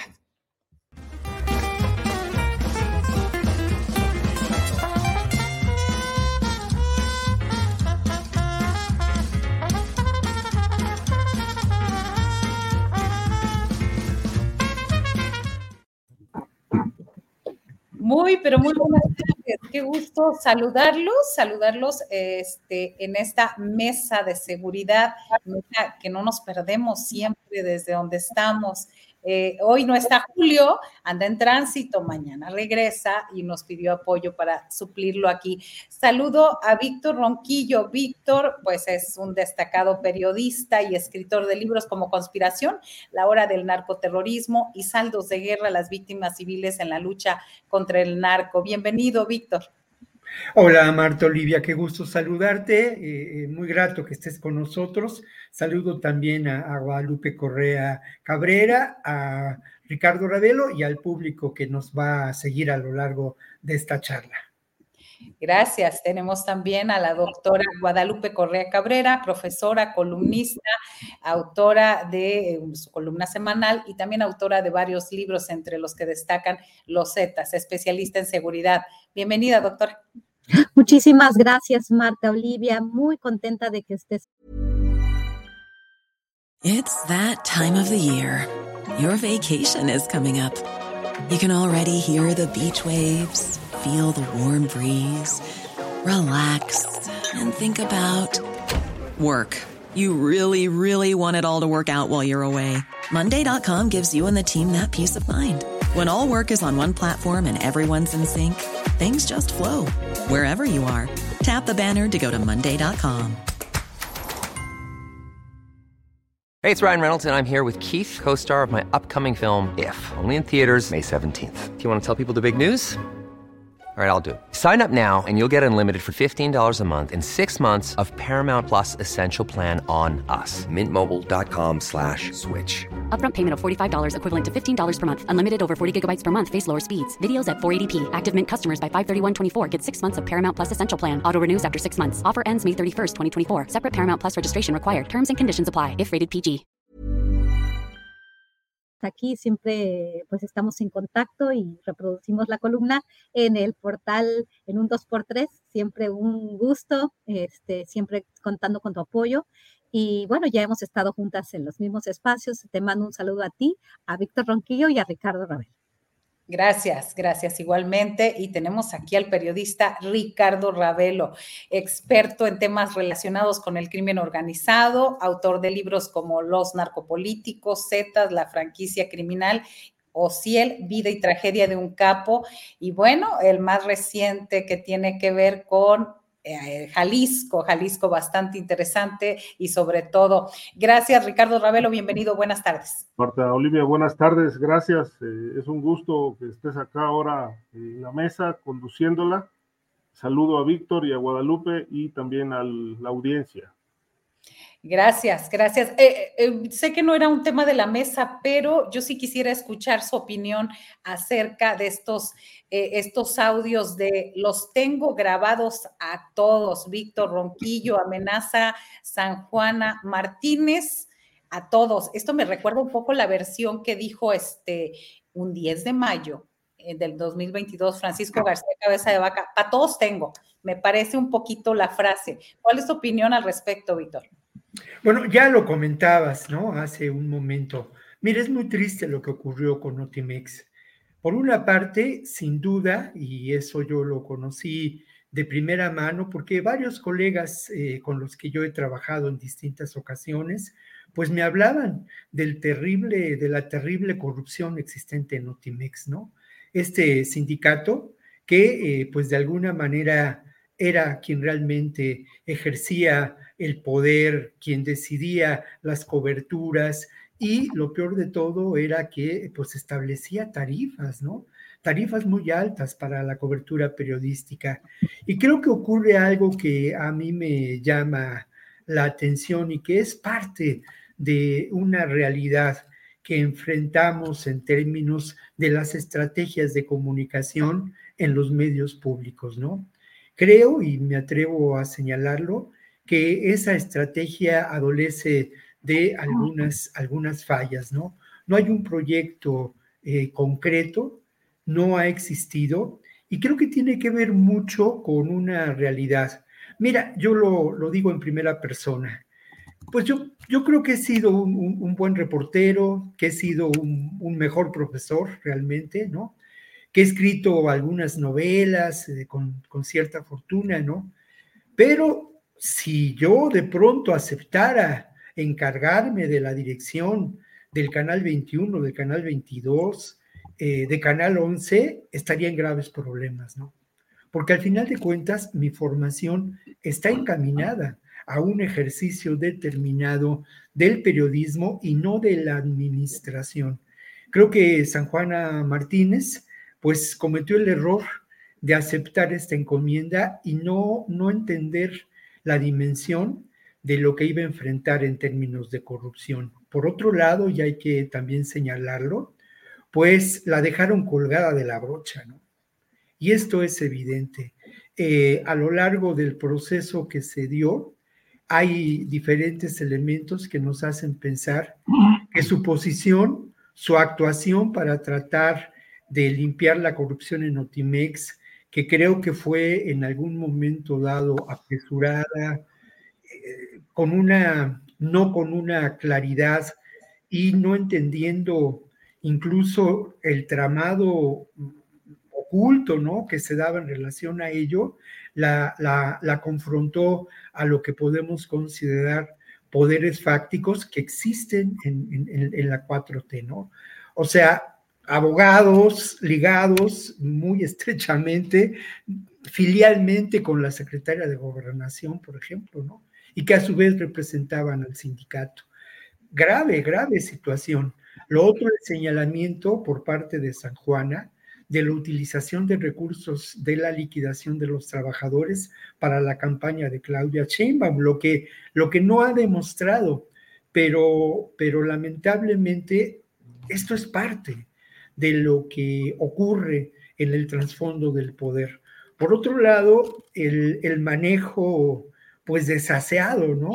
Por parte de quien de alguna manera, pues, consideramos, suponemos, es quien lleva adelante y quien dirige estos procesos de los medios públicos, estas estrategias de los medios públicos, que es Jesús Ramírez, ¿no?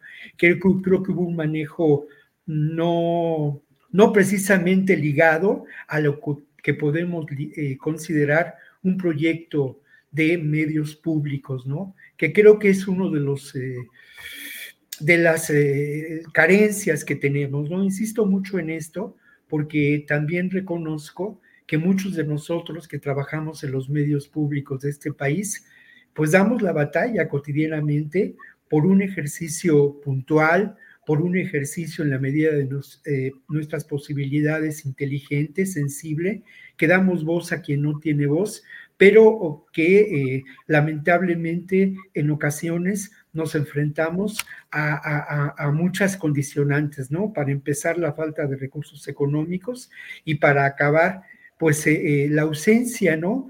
de la definición de una estrategia de conjunto para confrontar de una manera inteligente eh, lo que ocurre con los medios eh, convencionales, tradicionales, con este ejercicio cotidiano de desinformación.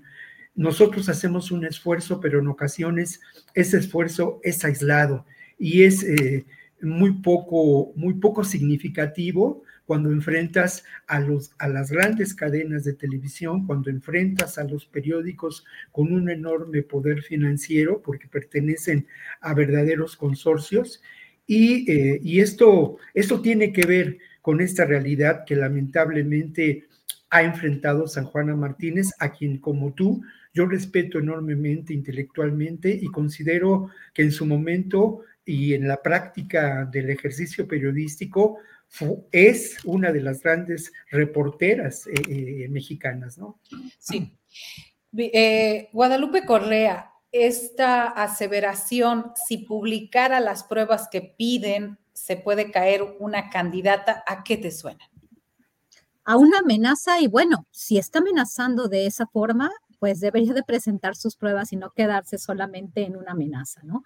A mí, y yo estoy de acuerdo con Víctor Ronquillo en el sentido de que este, este, esta cuestión es muy delicada.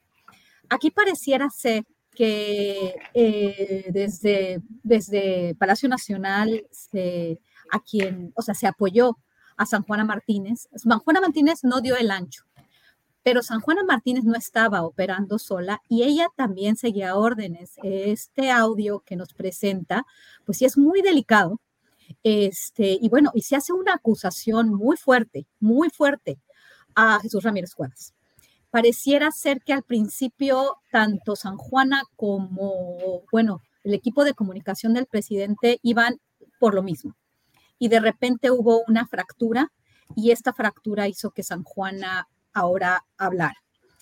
El tema de los medios públicos que presenta muy bien eh, Víctor Ronquillo es importante porque sí, cuando llega la cuarta transformación, cuando llega Andrés Manuel López Obrador, ellos ahora ya lo tienen, ahora ya tienen el poder y tienen el gobierno, pero llegaron con el gobierno, no llegaron con el poder.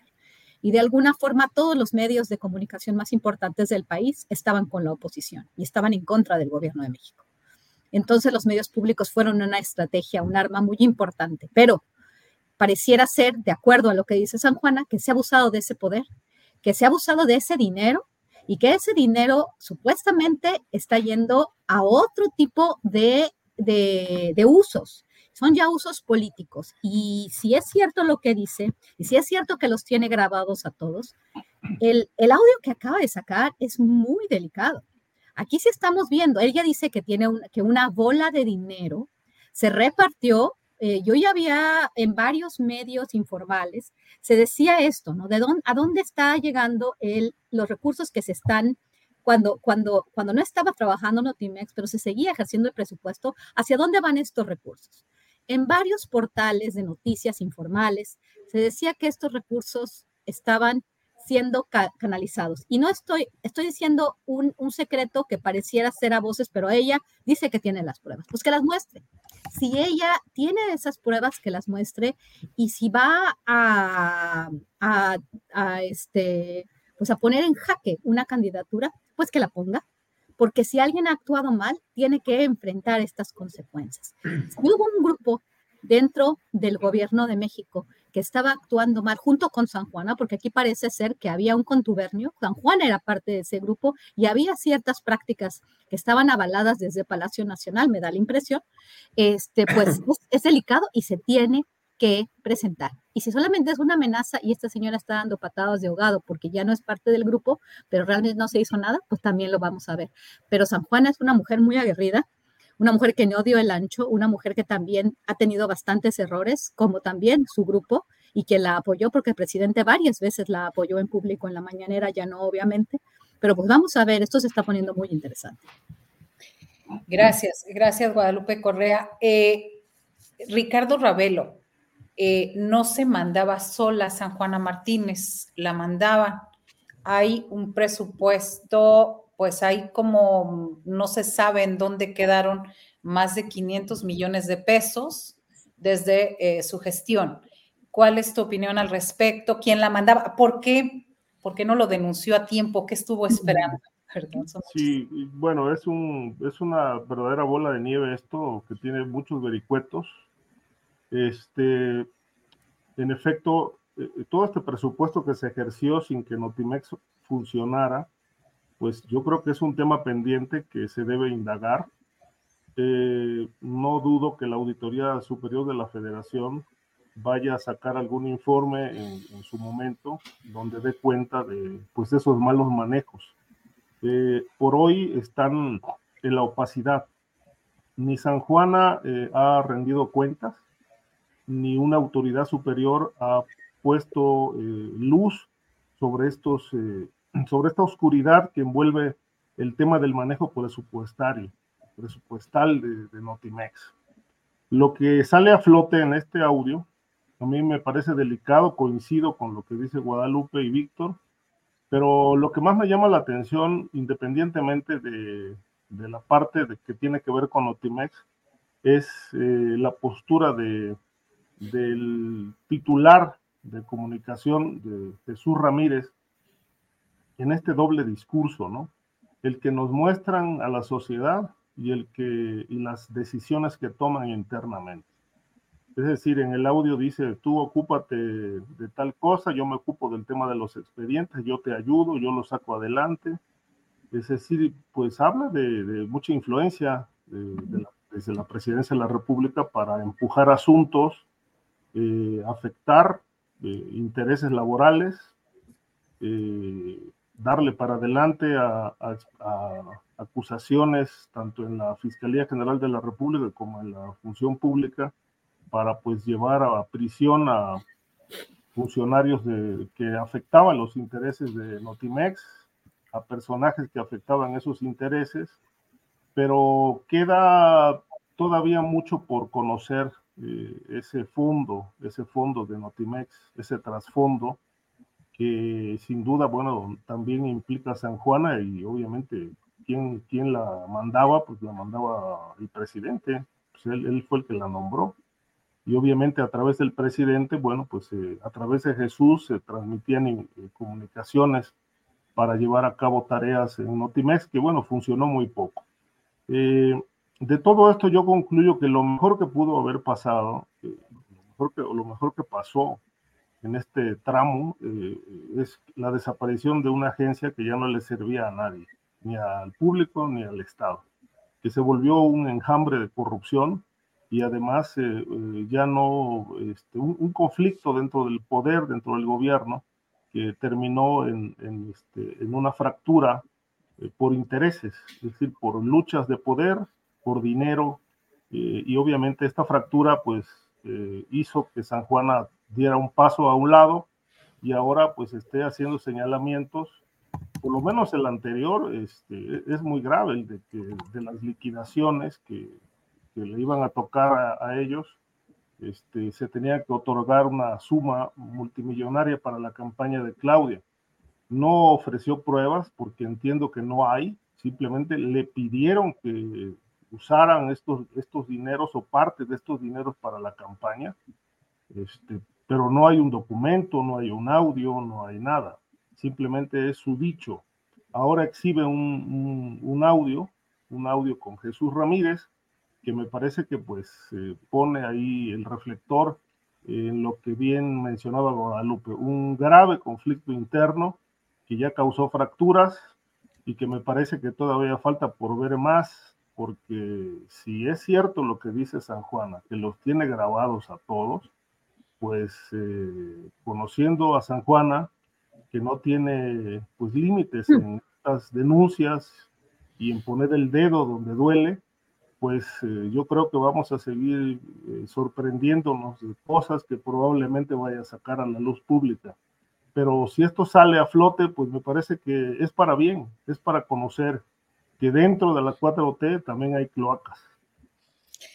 Sí, interesantes. Al final, los que nos vemos favorecidos, pues somos los ciudadanos y los periodistas para que todo salga a la luz pública.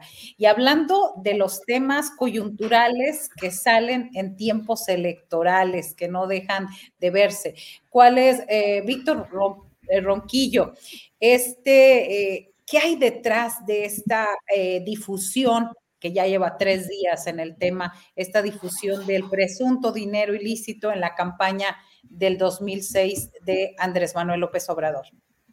Bueno, pues a mí ya me parece que resulta muy obvia, ¿no? La operación. Esta denuncia había sido dada a conocer incluso algunos años. Había que revisar el, el Internet para encontrarse con que esta información en su momento se, se publicó y también se, se hizo evidente que la investigación de la DEA no, no prosperó. Esto, eh, el editor de la opinión, este diario en español en Estados Unidos, pues lo confirmó hace 13 años que había cerrado este caso.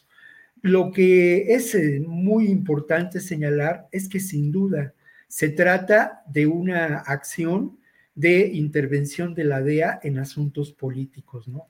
Sabemos muy bien que esta agencia, ah, más allá de su posible actuación en el combate a las drogas, pues tiene una presencia política determinante, ¿no? Ya ha estado involucrada en diferentes eh, acciones para subvertir gobiernos, para generar tensión política, ¿no? Eso creo que es muy preocupante. Por otro lado, me parece que la respuesta de Andrés Manuel López Obrador, pues es la, la que tenía que haber dado, ¿no? Ante estos hechos. No solamente señalar esto que, que pues he, dicho yo también, sino además eh, señalar pues, la participación del Departamento de Estado de Estados Unidos, ¿no? Quiere decir con ello que al final de cuentas se trata de una operación que involucra al conjunto de los poderes del gobierno de Estados Unidos, sobre todo en términos de lo político y que es eh, la Secretaría de Estado. Eh, por otra parte, pues la exigencia otra vez de pruebas. Mm, hay algo más que es, eh, es triste, pero es parte de esta realidad, ¿no? Obviamente se trata de una respuesta en torno o una respuesta surgida después de lo que apareció en relación al caso Colosio. Pero es una respuesta que además se da de manera concertada por tres medios internacionales. Tim Golden ayer declaró, Tim Golden, a quien muchos de nosotros conocimos en su estancia en México, pues él declara que al final de cuentas no hay pruebas contundentes de la información que él publica, ¿no? Y también reconoce que eso, pues bueno, cada uno de nosotros elige sus fuentes de información, sus aliados, el ejercicio y, a los compañeros de camino, ¿no? Y bueno, pues Tim Golden, no solamente en esta ocasión, sino en otras ocasiones, pues ha elegido a la DEA como su fuente de información. Y luego, bueno, pues hay, otro par de medios internacionales y bueno, mm, hay que señalar también pues la poca, la el poco rigor con que esta información fue publicada, ¿no? El poco rigor periodístico, pues al que de alguna manera eh, ha sido ya una práctica, ¿no? Por parte de algunos colegas y, yo lo lamento mucho porque esos colegas o esas colegas tuvieron otra, otra posición respecto a la ética periodística, a la práctica del periodismo en otro momento. Pero hay algo más. Mira, esto forma parte de una estrategia que se desarrolló desde eh, finales de las elecciones pasadas o en las propias elecciones, en donde hubo dos elementos muy importantes. Señalar la amenaza de la violencia política, el que el, voto en, eh, en los estados en que se dio iba a estar condicionado por la violencia, por otro lado, parte de esa estrategia fue señalar los vínculos que hasta ahora no han sido demostrados, solamente se ha dicho, se señala, se dice del gobierno de López Obrador con el cártel de Sinaloa, ¿no? Algunos de estos colegas, yo les he dicho que por qué no eh, armamos una estrategia como ocurrió en Colombia en momentos muy difíciles y nos acompañamos y se publica en diferentes medios la información y las pruebas para vincular al gobierno de López Obrador con el cártel de Sinaloa. Pues no, no hay respuesta, ¿no? Porque al final de cuentas no hay elementos probatorios de esta vinculación que vayan más allá del dicho o de ineficaces investigaciones como la de la DEA, que además eh, tiene que ver, por otro lado, pues con la posición del gobierno mexicano ante la acción de la DEA, un conflicto que ha tenido diferentes, diferentes momentos. Pero no hay duda, ¿eh? forma parte de toda una estrategia y habría que recordar a Marquititos Cortés, a, el, Lito Moreno, ¿no? Y a Zambrano en la OEA, diciendo, señalando que las elecciones del 2018 habían sido vulneradas por el crimen organizado y por el narcotráfico sin presentar ninguna prueba y tres años después esas acusaciones siguen en el aire y son usadas como parte de esta estrategia para generar irritación social y desde ahora eh, vulnerar a un proceso de construcción democrática en donde las elecciones de 2024 son fundamentales. Guadalupe Correa, eh, en estos momentos en que los dos países eligen, eligen a su presidente, ¿de qué manera afecta esta, esta llamada atención, esta molestia? Incluso ya ha salido Marcelo Ebrard a decir que, que es lamentable lo que está pasando y las acusaciones que están volviendo a salir a flote. ¿De qué manera afecta en la agenda electoral y las próximas reuniones binacionales con este tema? De la eh, Sí, sí, sí, Marta Olivia, muy buena pregunta. Y esa es la pregunta clave que tenemos que hacernos más allá de que si fue Tim Golden o que fue Anabel Hernández o que fueron tres, tres, tres medios al mismo tiempo, ¿no? ¿Qué, ¿Cuáles son los efectos? Y desafortunadamente, más allá del golpeteo mediático aquí en México, hay un efecto muy importante en los Estados Unidos, que finalmente fue lo que se intentó dar. Eh, hace, algunos días eh, surge un, reporte también por parte del Centro Estados Unidos-México del Baker Institute, donde se da ya casi por hecho que el, narcotráfico va a tener que eh, va a tener un papel importante en las elecciones y además va a estar del lado del gobierno de la Cuarta Transformación. Hemos hablado de esto en otras ocasiones. Por el otro lado, estas tres, bueno, me imagino que estos tres medios recibieron la misma información de la DEA y decidieron publicar una historia. Por eso salieron al mismo tiempo, el mismo día, lo cual es bien interesante. El mensaje no viene para los mexicanos, el mensaje viene para el, para el público estadounidense. ¿Qué pasó el año pasado? El año pasado hay una, este, una muy desafortunada eh, propuesta legislativa de dos, eh, de dos legisladores, eh, uno de Texas y uno de Florida. Y ellos estaban, ellos este, pues, este, proponen declarar la guerra contra los cárteles mexicanos. ¿Qué significa esto? Significa que el Departamento de la Defensa de los Estados Unidos, el ejército estadounidense, podría tener intervención directa más allá de, sus fronteras en, territorio mexicano. Este tipo de propuestas fue repetido por los principales miembros del Partido Republicano estoy terminando un artículo para donde hice toda la cobertura de prensa con relación a este tema y es muy, es escalofriante ver cómo todo el partido republicano que ahora está en el ala, dentro del ala trompista, está eh, apoyando esta visión. No solamente denominar a los carteles mexicanos como organizaciones terroristas internacionales, sino apoyando la idea de los bad hombres de Donald Trump antes en, la campaña y después de, de él tomar posesión, de ir directamente, intervenir directamente en territorio mexicano con sus hombres para ir contra los bad hombres mexicanos. Este tipo de cobertura y este tipo, empezando, este, nos guste o no, Genaro García Luna, Salvador Cienfuegos y ahora eh, revivir esta información, esta, esta investigación fallida, esta investigación que no, no, que, que, fue cerrada, que no prosperó.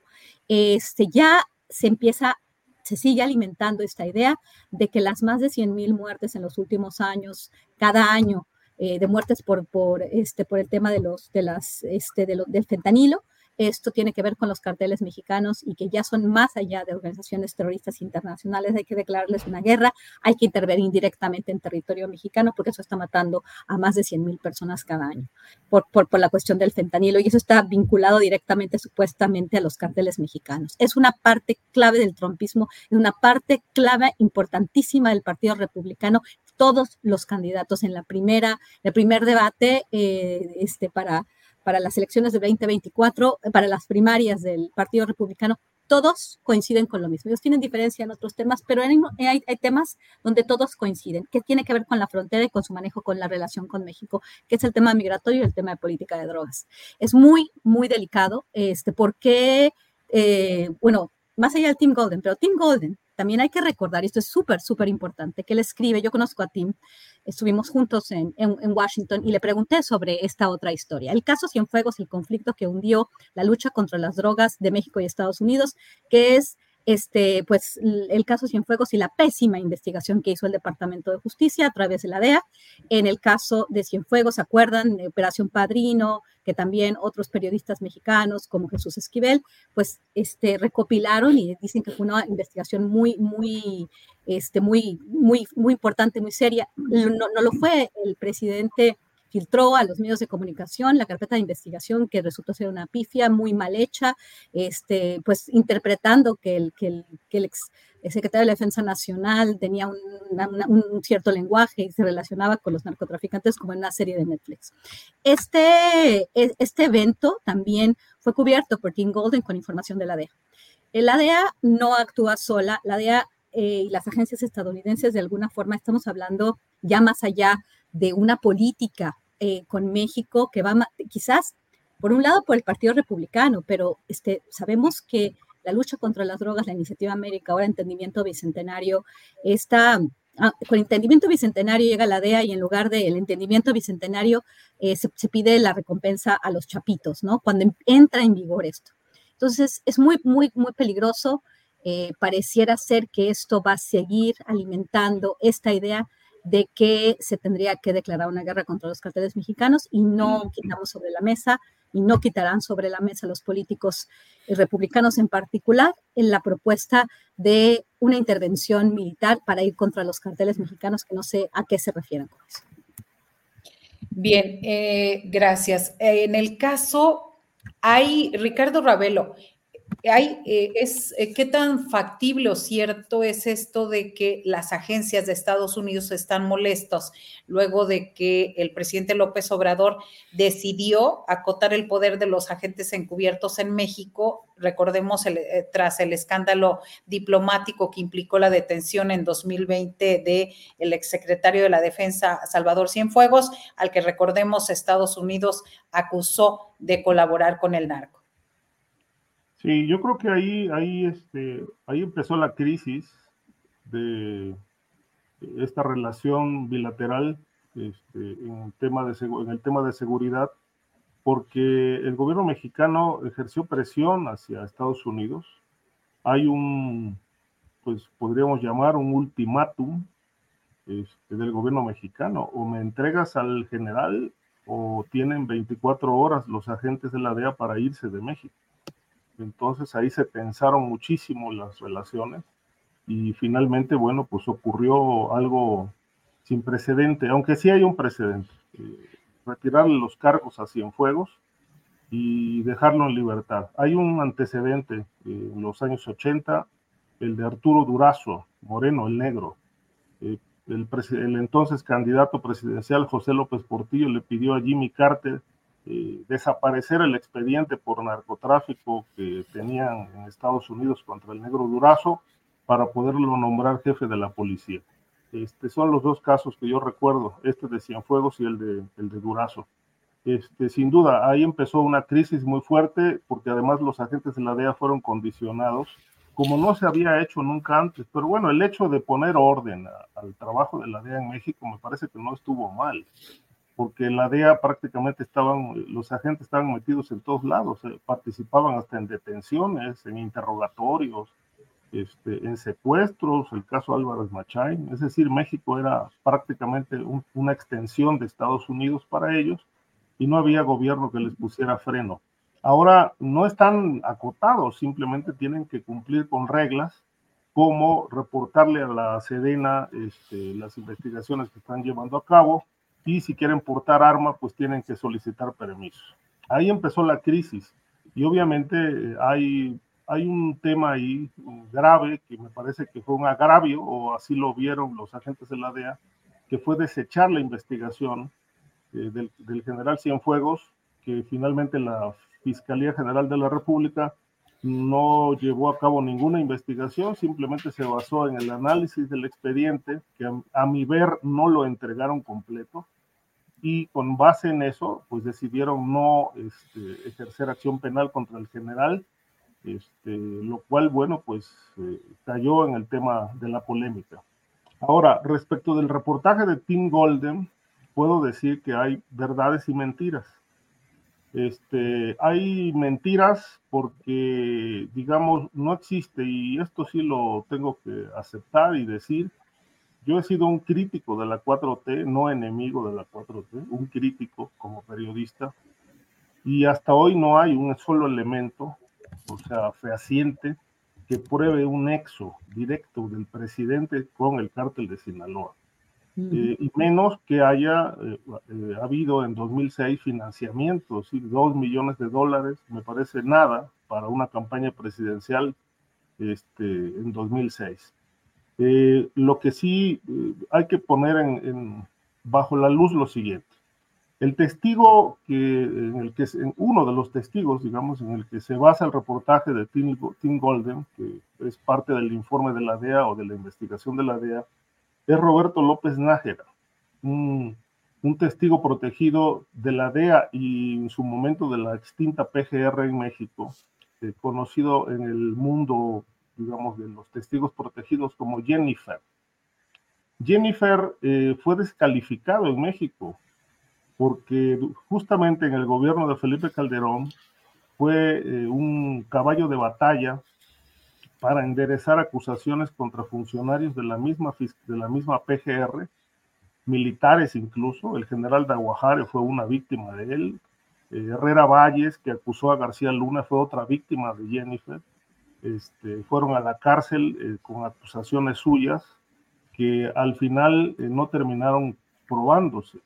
Este, también fue Noé Ramírez Mandujano, entonces titular de la CIEDO, de la PGR, lo encarcelaron bajo señalamientos de que recibía dinero de los Beltrán Leiva a cambio de dar información. Testimonio de Jennifer. Eh, un, funcionario de Morelos de apellido Cabeza de Vaca, secretario de Seguridad Pública en el gobierno del señor Adame, también fue encarcelado por dichos de Jennifer. Y, este, y bueno, pues así podemos citar por lo menos una veintena de funcionarios que terminaron en prisión por señalamientos de Jennifer y que aquello de aquella investigación, que era una suerte de maxi proceso, se conoció como eh, la operación limpieza, para, eh, digamos, que sanear la corrupción en la PGR. Lo que ocurrió fue que todos los casos se cayeron, porque Jennifer no pudo sostener un solo de sus dichos, uno solo de sus dichos ante los tribunales. Ese es el testigo que declaró en contra de López Obrador y que es fuente de Tim Golden, eh, eh, lo cual, bueno, es un testigo eh, que fue abogado de, Edgar Valdés Villarreal, la Barbie, un testigo mentiroso. Hay un reportaje de proceso de 2013 donde hablan del retrato, dan cuenta del retrato, quién es Jennifer, y en la cabeza la recuerdo, ¿no? La lengua letal de Jennifer.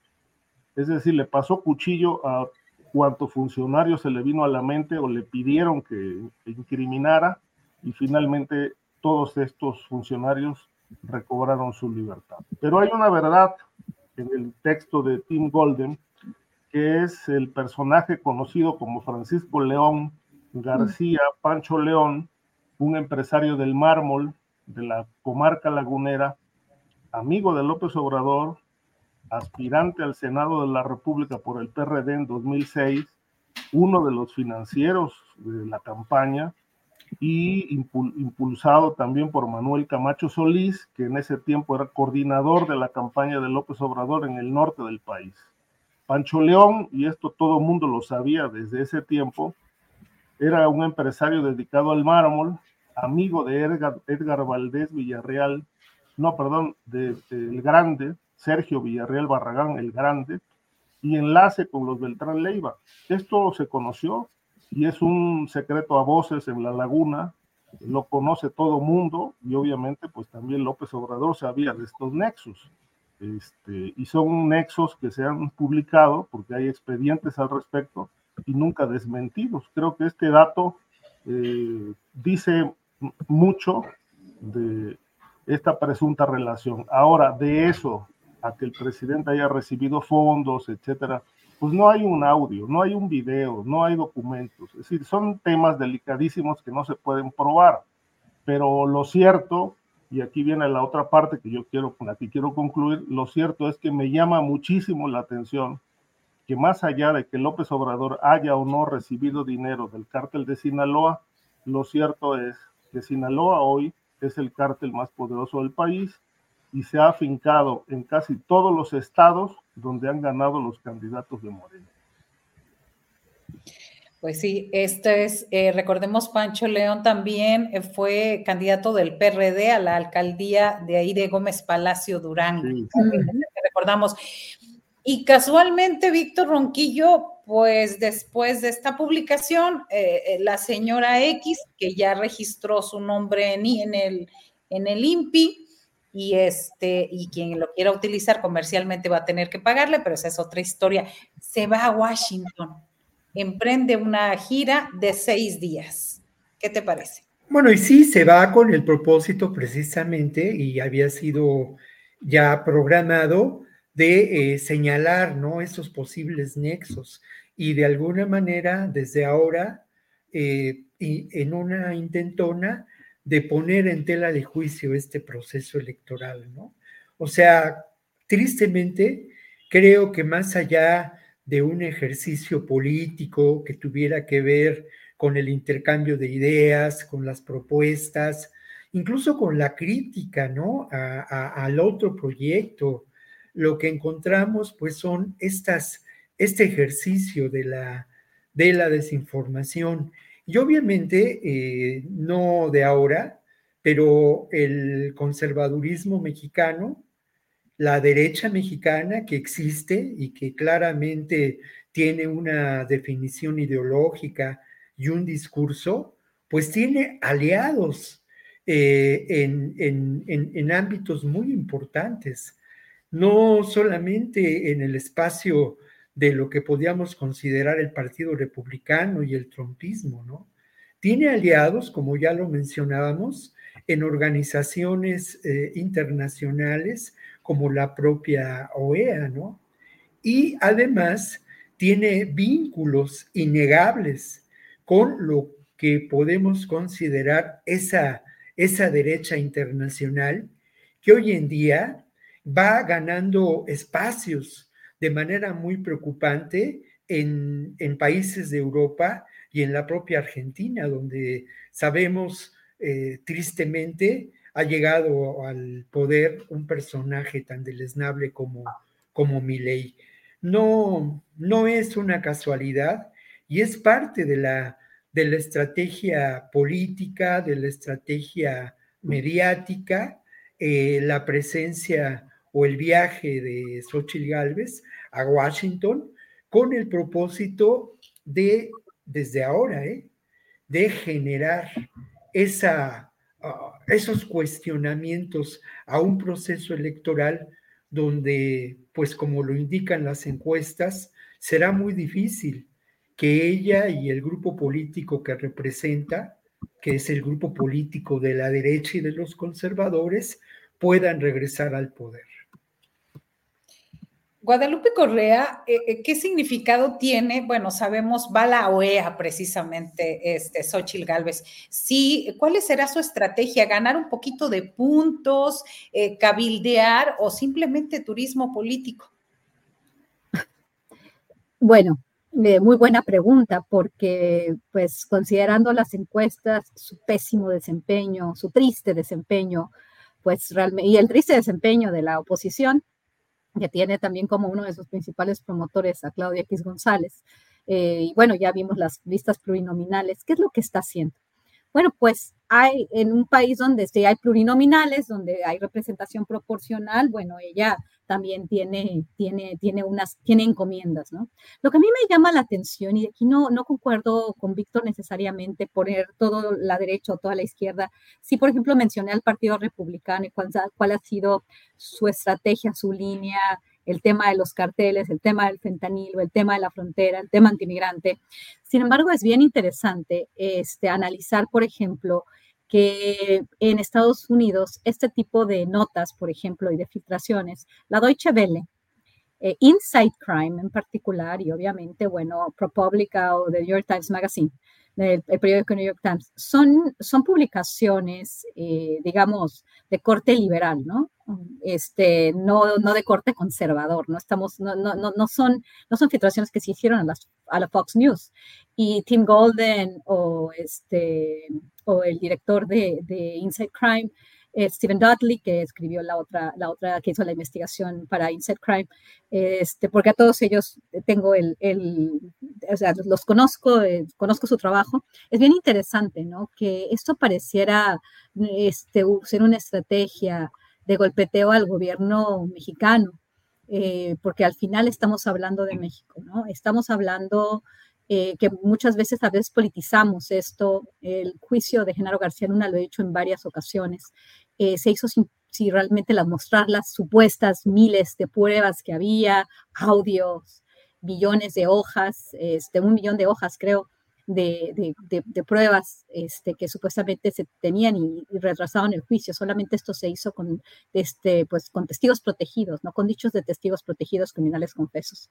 Eh, después, este intento ¿no? de, este, de arrestar a Salvador Cienfuegos y, y, dar esa, esta visión, esta perspectiva de que México es ingobernable, de que México necesita una presencia de las agencias estadounidenses, ya sea de manera más directa y, a la forma con la retórica republicana, o pues lo que hemos visto, ¿no? En el gobierno de Barack Obama, este apoyo de la guerra contra el narcotráfico, los Wikileaks, la forma en que Estados Unidos ve a México, pues quedó muy clara en los Wikileaks, ¿no? Y quedó muy clara esta buena relación que tenía Felipe Calderón Hinojosa con el gobierno de Barack Obama y finalmente pues estaba haciendo una investigación.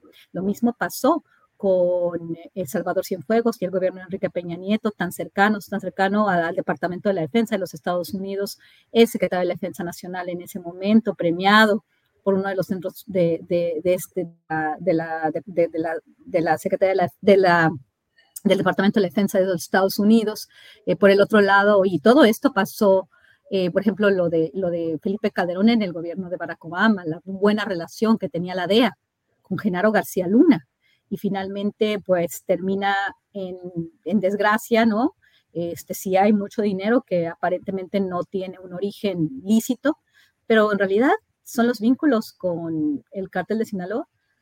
Pues de acuerdo al juicio sí, pero pues todo se basó de nuevo en eh, lo que dijo, dijeron testigos protegidos. Aquí lo que se está reforzando es esta idea que México y que el Estado mexicano, ya no estamos hablando de gobierno, no estamos hablando del gobierno panista, del gobierno priista, del gobierno de Morena, estamos hablando de México, del Estado mexicano, la idea del narcoestado, que tanto Hillary Clinton cuando habló de narcoinsurgencia, como hablan de narcoestado, en ese momento hablaban muchos académicos, muchos políticos del narcoestado mexicano, para seguir ejerciendo una influencia, para seguir interviniendo, para seguir explotando, para seguir este, eh, expropiando eh, los, los expoliando los recursos de la nación. Por eso es muy importante para los estadounidenses, para la clase política estadounidense, reunirse con la oposición, generar esta tensión, generar eh, inestabilidad. Por un lado, apoyar a unos, por otro lado, apoyar a otros. También Claudia Sheinbaum va a ser invitada.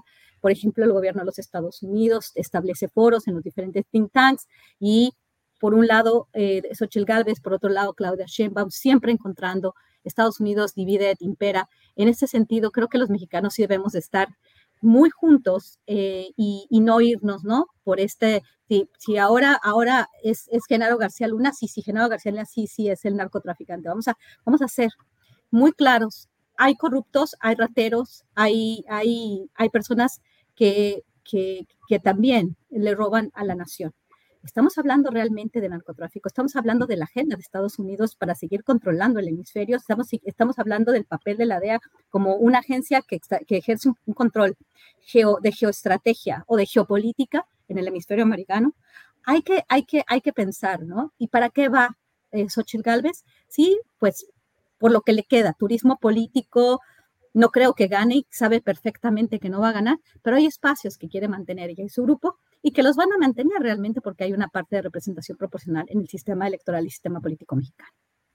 Gracias, Guadalupe. Eh, eh, Ricardo Ravelo, esta semana me parece que aconteció un hecho inédito en, en, el plano judicial, que es esta solicitud del gobierno de México de juicio político contra un juez que favorece, así lo dijo, que favorece a grupos criminales de Crescencio Contreras Martínez, asentado en Tamaulipas y que lo culpa de haber eh, eh, pues provocado la liberación de la quena, de no seguir el juicio. Aparece de pronto una Asociación Nacional de Magistrados de Circuito y Jueces de Distritos del Poder Judicial de la Federación, donde dice son deficiencias de la Fiscalía General de la República. No es que no haya hecho el trabajo el juez, sino que hay una deficiencia por ahí. En este sentido, culpan y su página, la revisamos rápidamente, su página de esta organización de juzgadoras y juzgadores federales se dedica precisamente pues a tener una línea muy, muy en contra de, la Fiscalía General de la República. ¿Qué opinión te merece esta situación? Hablando de la quena, hablando del tráfico de migrantes en la frontera, en Tamaulipas, hablando también de que el año pasado dijo eh, el Instituto Nacional de Migración se ha rescatado a 150 migrantes y nosotros hemos documentado en las primeras tres semanas ya 78. Es decir, es un problema grave. ¿Qué opinión te merece toda esta situación? Bueno, en principio sí, me parece muy interesante la, la petición de juicio político al juez. Yo creo que no, no es el único. Hay, el Poder Judicial está plagado de este tipo de juzgadores mm. que tienen relación directa con crimen organizado y que han, este, han emitido fallos este, en días pues eh, muy a modo, sábados, días festivos, digo, por lo menos las liberaciones del Güero Palma así ocurrieron, las, aunque fallidas, pero así ocurrieron, entre otras, ¿no? Pero yo creo que sí es importante que ya se empiece a trabajar en el tema de investigar a los jueces. A mí me parece que este, este jueguito, porque ha sido de muchos años, no de ahora, este jueguito de tirarse la pelota, tanto las fiscalías como los jueces, es que me mandaron el expediente sin, sin este, pruebas y luego la fiscalía acusando al juez de que pues estaba vendido. Yo creo que eso se tiene que terminar. Este, ahí hay, ah, no, yo nunca he considerado que, digo, más allá de algunas excepciones, que haya fiscales eh, o jueces tontos o limitados. Puede haberlos, eh, pero no es la gran mayoría. Eh, en, las fiscalías saben cómo construir una carpeta de investigación, saben qué elementos debe llevar para sustentar una, una acusación y que el juez por lo menos declare un auto de formal prisión, en principio. Pero ¿qué pasa? Eh, ahí entra el, tema corrupción. Es decir, los abogados que son parte de otra mafia, los abogados eh, saben muy bien que si le llegan con una oferta económica al Ministerio Público responsable de la indagatoria, este, pues le va a decir, ¿sabes qué? Quita estos elementos, haz, haz a un lado esto, no metas esto, y obviamente consignan las carpetas eh, sin elementos. Los jueces, que muchas veces están en contubernio, porque eh, de antemano a veces se sabe a qué juez va a caer, en, manos de qué juez va a caer la, carpeta. Pues el juez mismo interviene, no metas esto, no metas, no metas aquello. O si le quieren dar para adelante a un asunto, el mismo juez les dice cómo y eh, de alguna manera sustituye deficiencias del Ministerio Público, esas deficiencias entre comillas, eh, para que esta carpeta vaya lo mejor sustentada. Pero todo esto ha sido un tema de corrupción. Eh, lo mismo pasó a nivel federal entre Santiago Nieto y el actual fiscal, es decir, de, de 100, por decir algo, 100 carpetas que, consignaron, pues yo creo que 99 eh, tuvieron que ser rebotadas porque nunca se sustentó absolutamente nada, ¿no?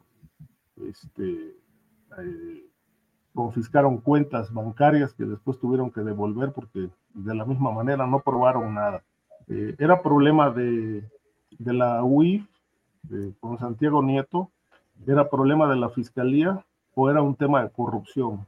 Es una gran interrogante, ¿no? un problema de corrupción. Yo creo que había de todo. Corrupción, y obviamente este, mucho favoritismo al, al, crimen organizado.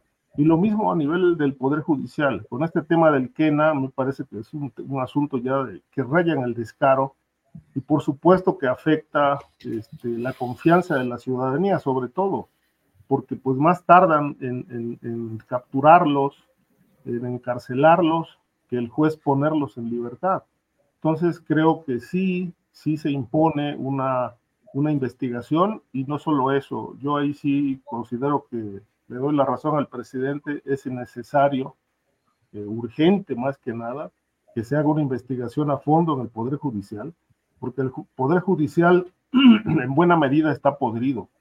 Jalisco es un caso escandaloso, bueno, la Ciudad de México ni se diga, por todos lados.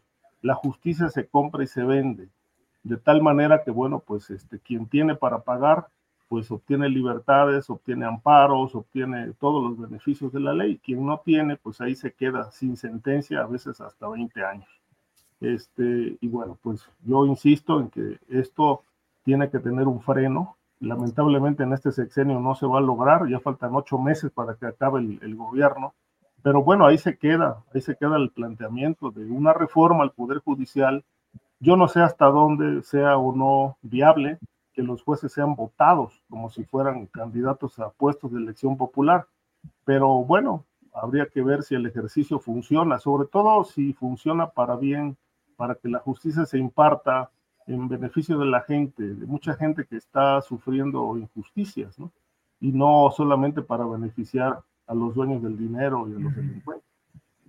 Así es. Y hablando de esto, antes de irnos al postrecito que tenemos rápido, es importante destacar esta información que, hablando de jueces e impartidores de justicia, la segunda sala de la Suprema Corte de Justicia de la Nación concedió, le dio un amparo a seis empresas y declaró la inconstitucionalidad de los cambios a la ley de la industria eléctrica que favorecían a la Comisión Federal de Electricidad para saber de dónde más la iguana, dice el dicho.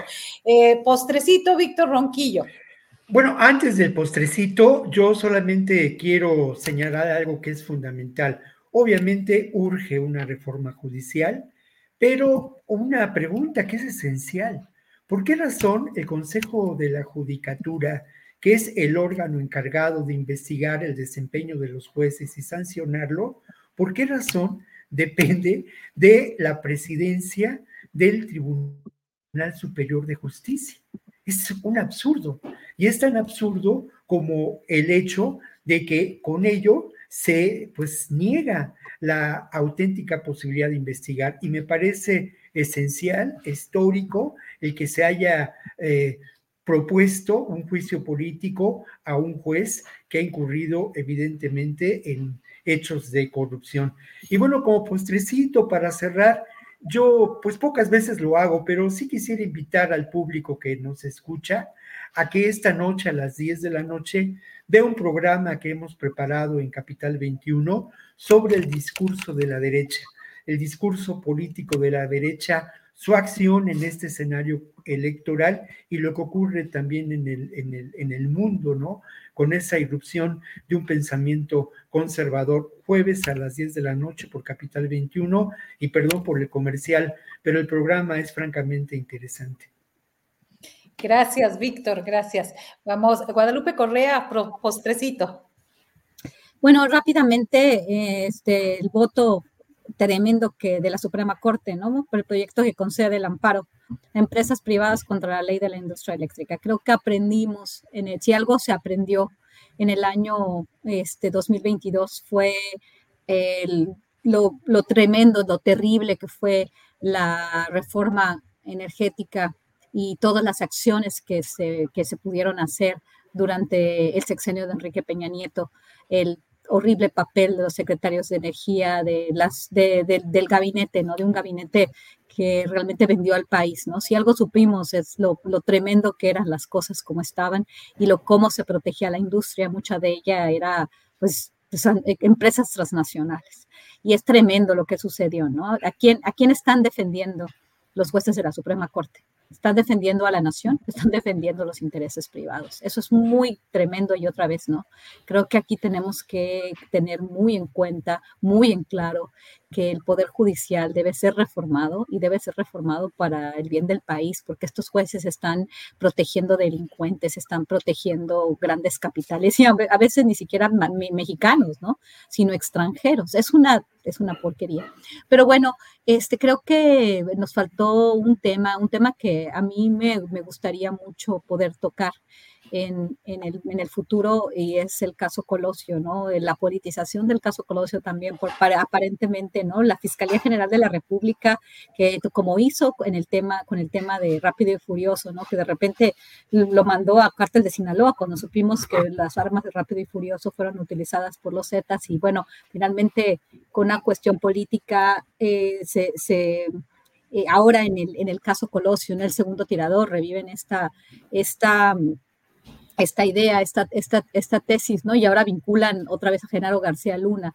Eh, ¿Para qué se hace? Y, cuál es, digo, otra vez vuelve a, volver a poner en la mesa, ¿no? ¿Por qué el grupo Monterrey, ah, yo digo el grupo Monterrey porque este, el hijo de Luis Donaldo Colosio pide clemencia y pide pues darle carpetazo al caso. ¿Qué es lo que sabe este gobierno sobre las personas que todavía tienen influencia, y muy en particular en el estado de Nuevo León, muy en particular porque estamos hablando de un, de un grupo ¿no? al que pertenece y perteneció Carlos Salinas de Gortari, este, pues nos, nos plantea muchas preguntas. ¿Qué saben unos de los otros? Este año vamos a aprender muchas cosas, como estamos aprendiendo muchas cosas supuestamente de la participación de Jesús Ramírez Cuevas en el tema Notimex. Y bueno, estas, estas, estas, estas estas divisiones dentro, dentro del partido. Es, va a ser un año muy complicado. muchos, muchos golpes y qué va a pasar con los temas de, importancia a nivel nacional de crimen organizado y, un combate real a, la pobreza y al subdesarrollo. Gracias, Guadalupe. Eh, Ricardo Ravelo, postrecito. Bueno, a mí me sorprendió mucho la exoneración de Luis Cárdenas Palomino, eh, funcionario de la Secretaría de Seguridad Pública con García Luna, uno de sus brazos eh, derechos, por el tema rápido y furioso, ¿sí? de lo exoneran del delito de tráfico de armas, ese caso que pues tan nebuloso, ¿no? De esa introducción de armas para supuestamente seguirle la huella a los grupos criminales que pues eh, terminaron en manos de los cárteles.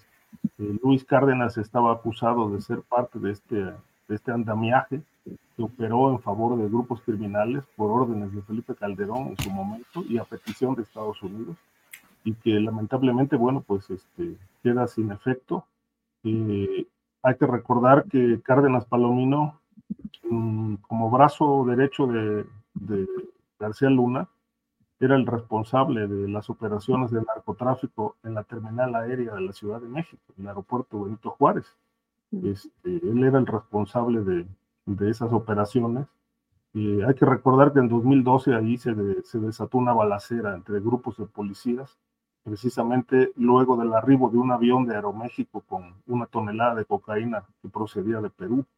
y como no se pusieron de acuerdo en, los pagos, en cómo se iban a repartir el botín, pues se desató la balacera y los eh, algunos heridos eh, dijeron que pues el que operaba todo ahí era Luis Cárdenas y lamentablemente Luis Cárdenas pues no está acusado de narcotráfico es lo curioso, solamente le queda el delito de tortura por el caso del señor Vallarta.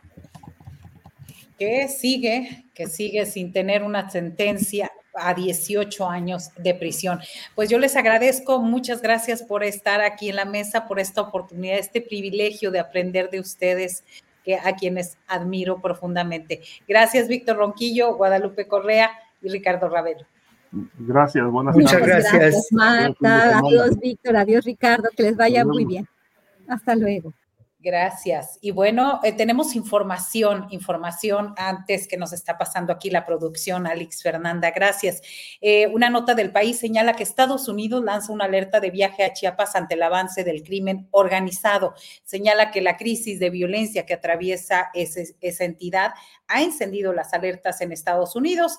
La embajada ha emitido esta semana una alerta para eh, por Ciudad Hidalgo en la frontera con Guatemala. La dependencia ha informado que sus trabajadores no estarán presentes ni viajarán a esa localidad, ni se acercarán a 10 kilómetros a la redonda ante la creciente inseguridad que acecha a la región. También la alerta pide a los visitantes que tengan máxima precaución ante el avance del crimen en esa zona.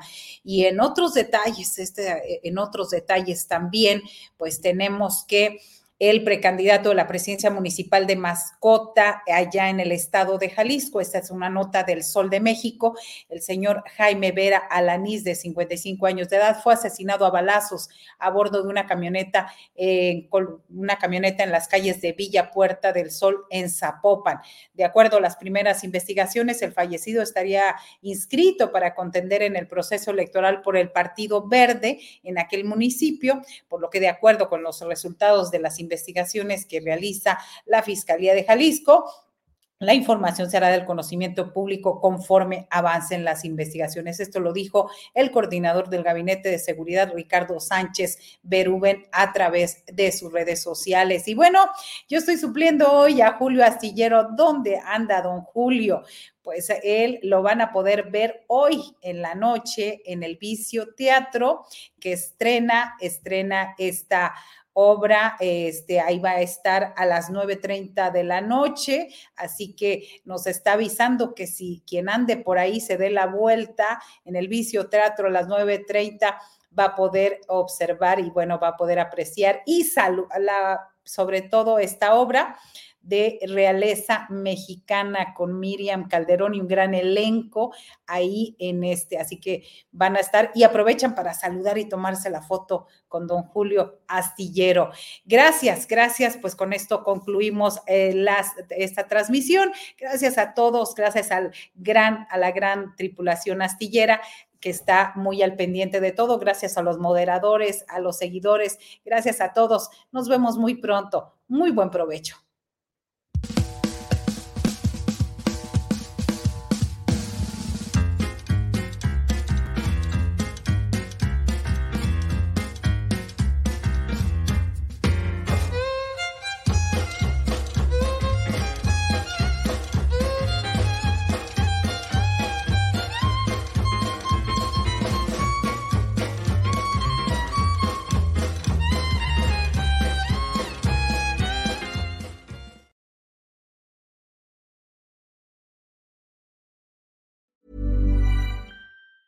Hey, it's Danny Pellegrino from Everything Iconic. Ready to upgrade your style game without blowing your budget?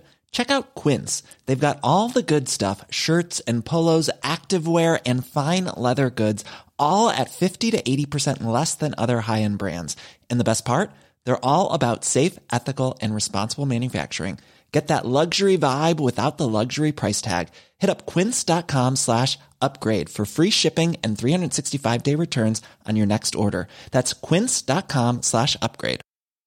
¿No se merece tu familia lo mejor? Entonces, ¿por qué no los mejores huevos? Ahora, Egglands Best están disponibles en deliciosas opciones. Huevos clásicos, de gallina libre de jaula y orgánicos de Egglands, que ofrecen un sabor más delicioso y fresco de granja que le encantará a tu familia. En comparación con los huevos ordinarios, Egglands Best contiene la mejor nutrición como 6 veces más vitamina D, 10 veces más vitamina E y el doble de omega 3 y B12. Solo Egglands Best. Mejor sabor, mejor nutrición, mejores huevos. Visita egglandsbest.com para más información. Para que te enteres del próximo noticiero, suscríbete y dale follow en Apple, Spotify, Amazon Music, Google o donde sea que escuches podcast. Te invitamos a visitar nuestra página julioastillero.com.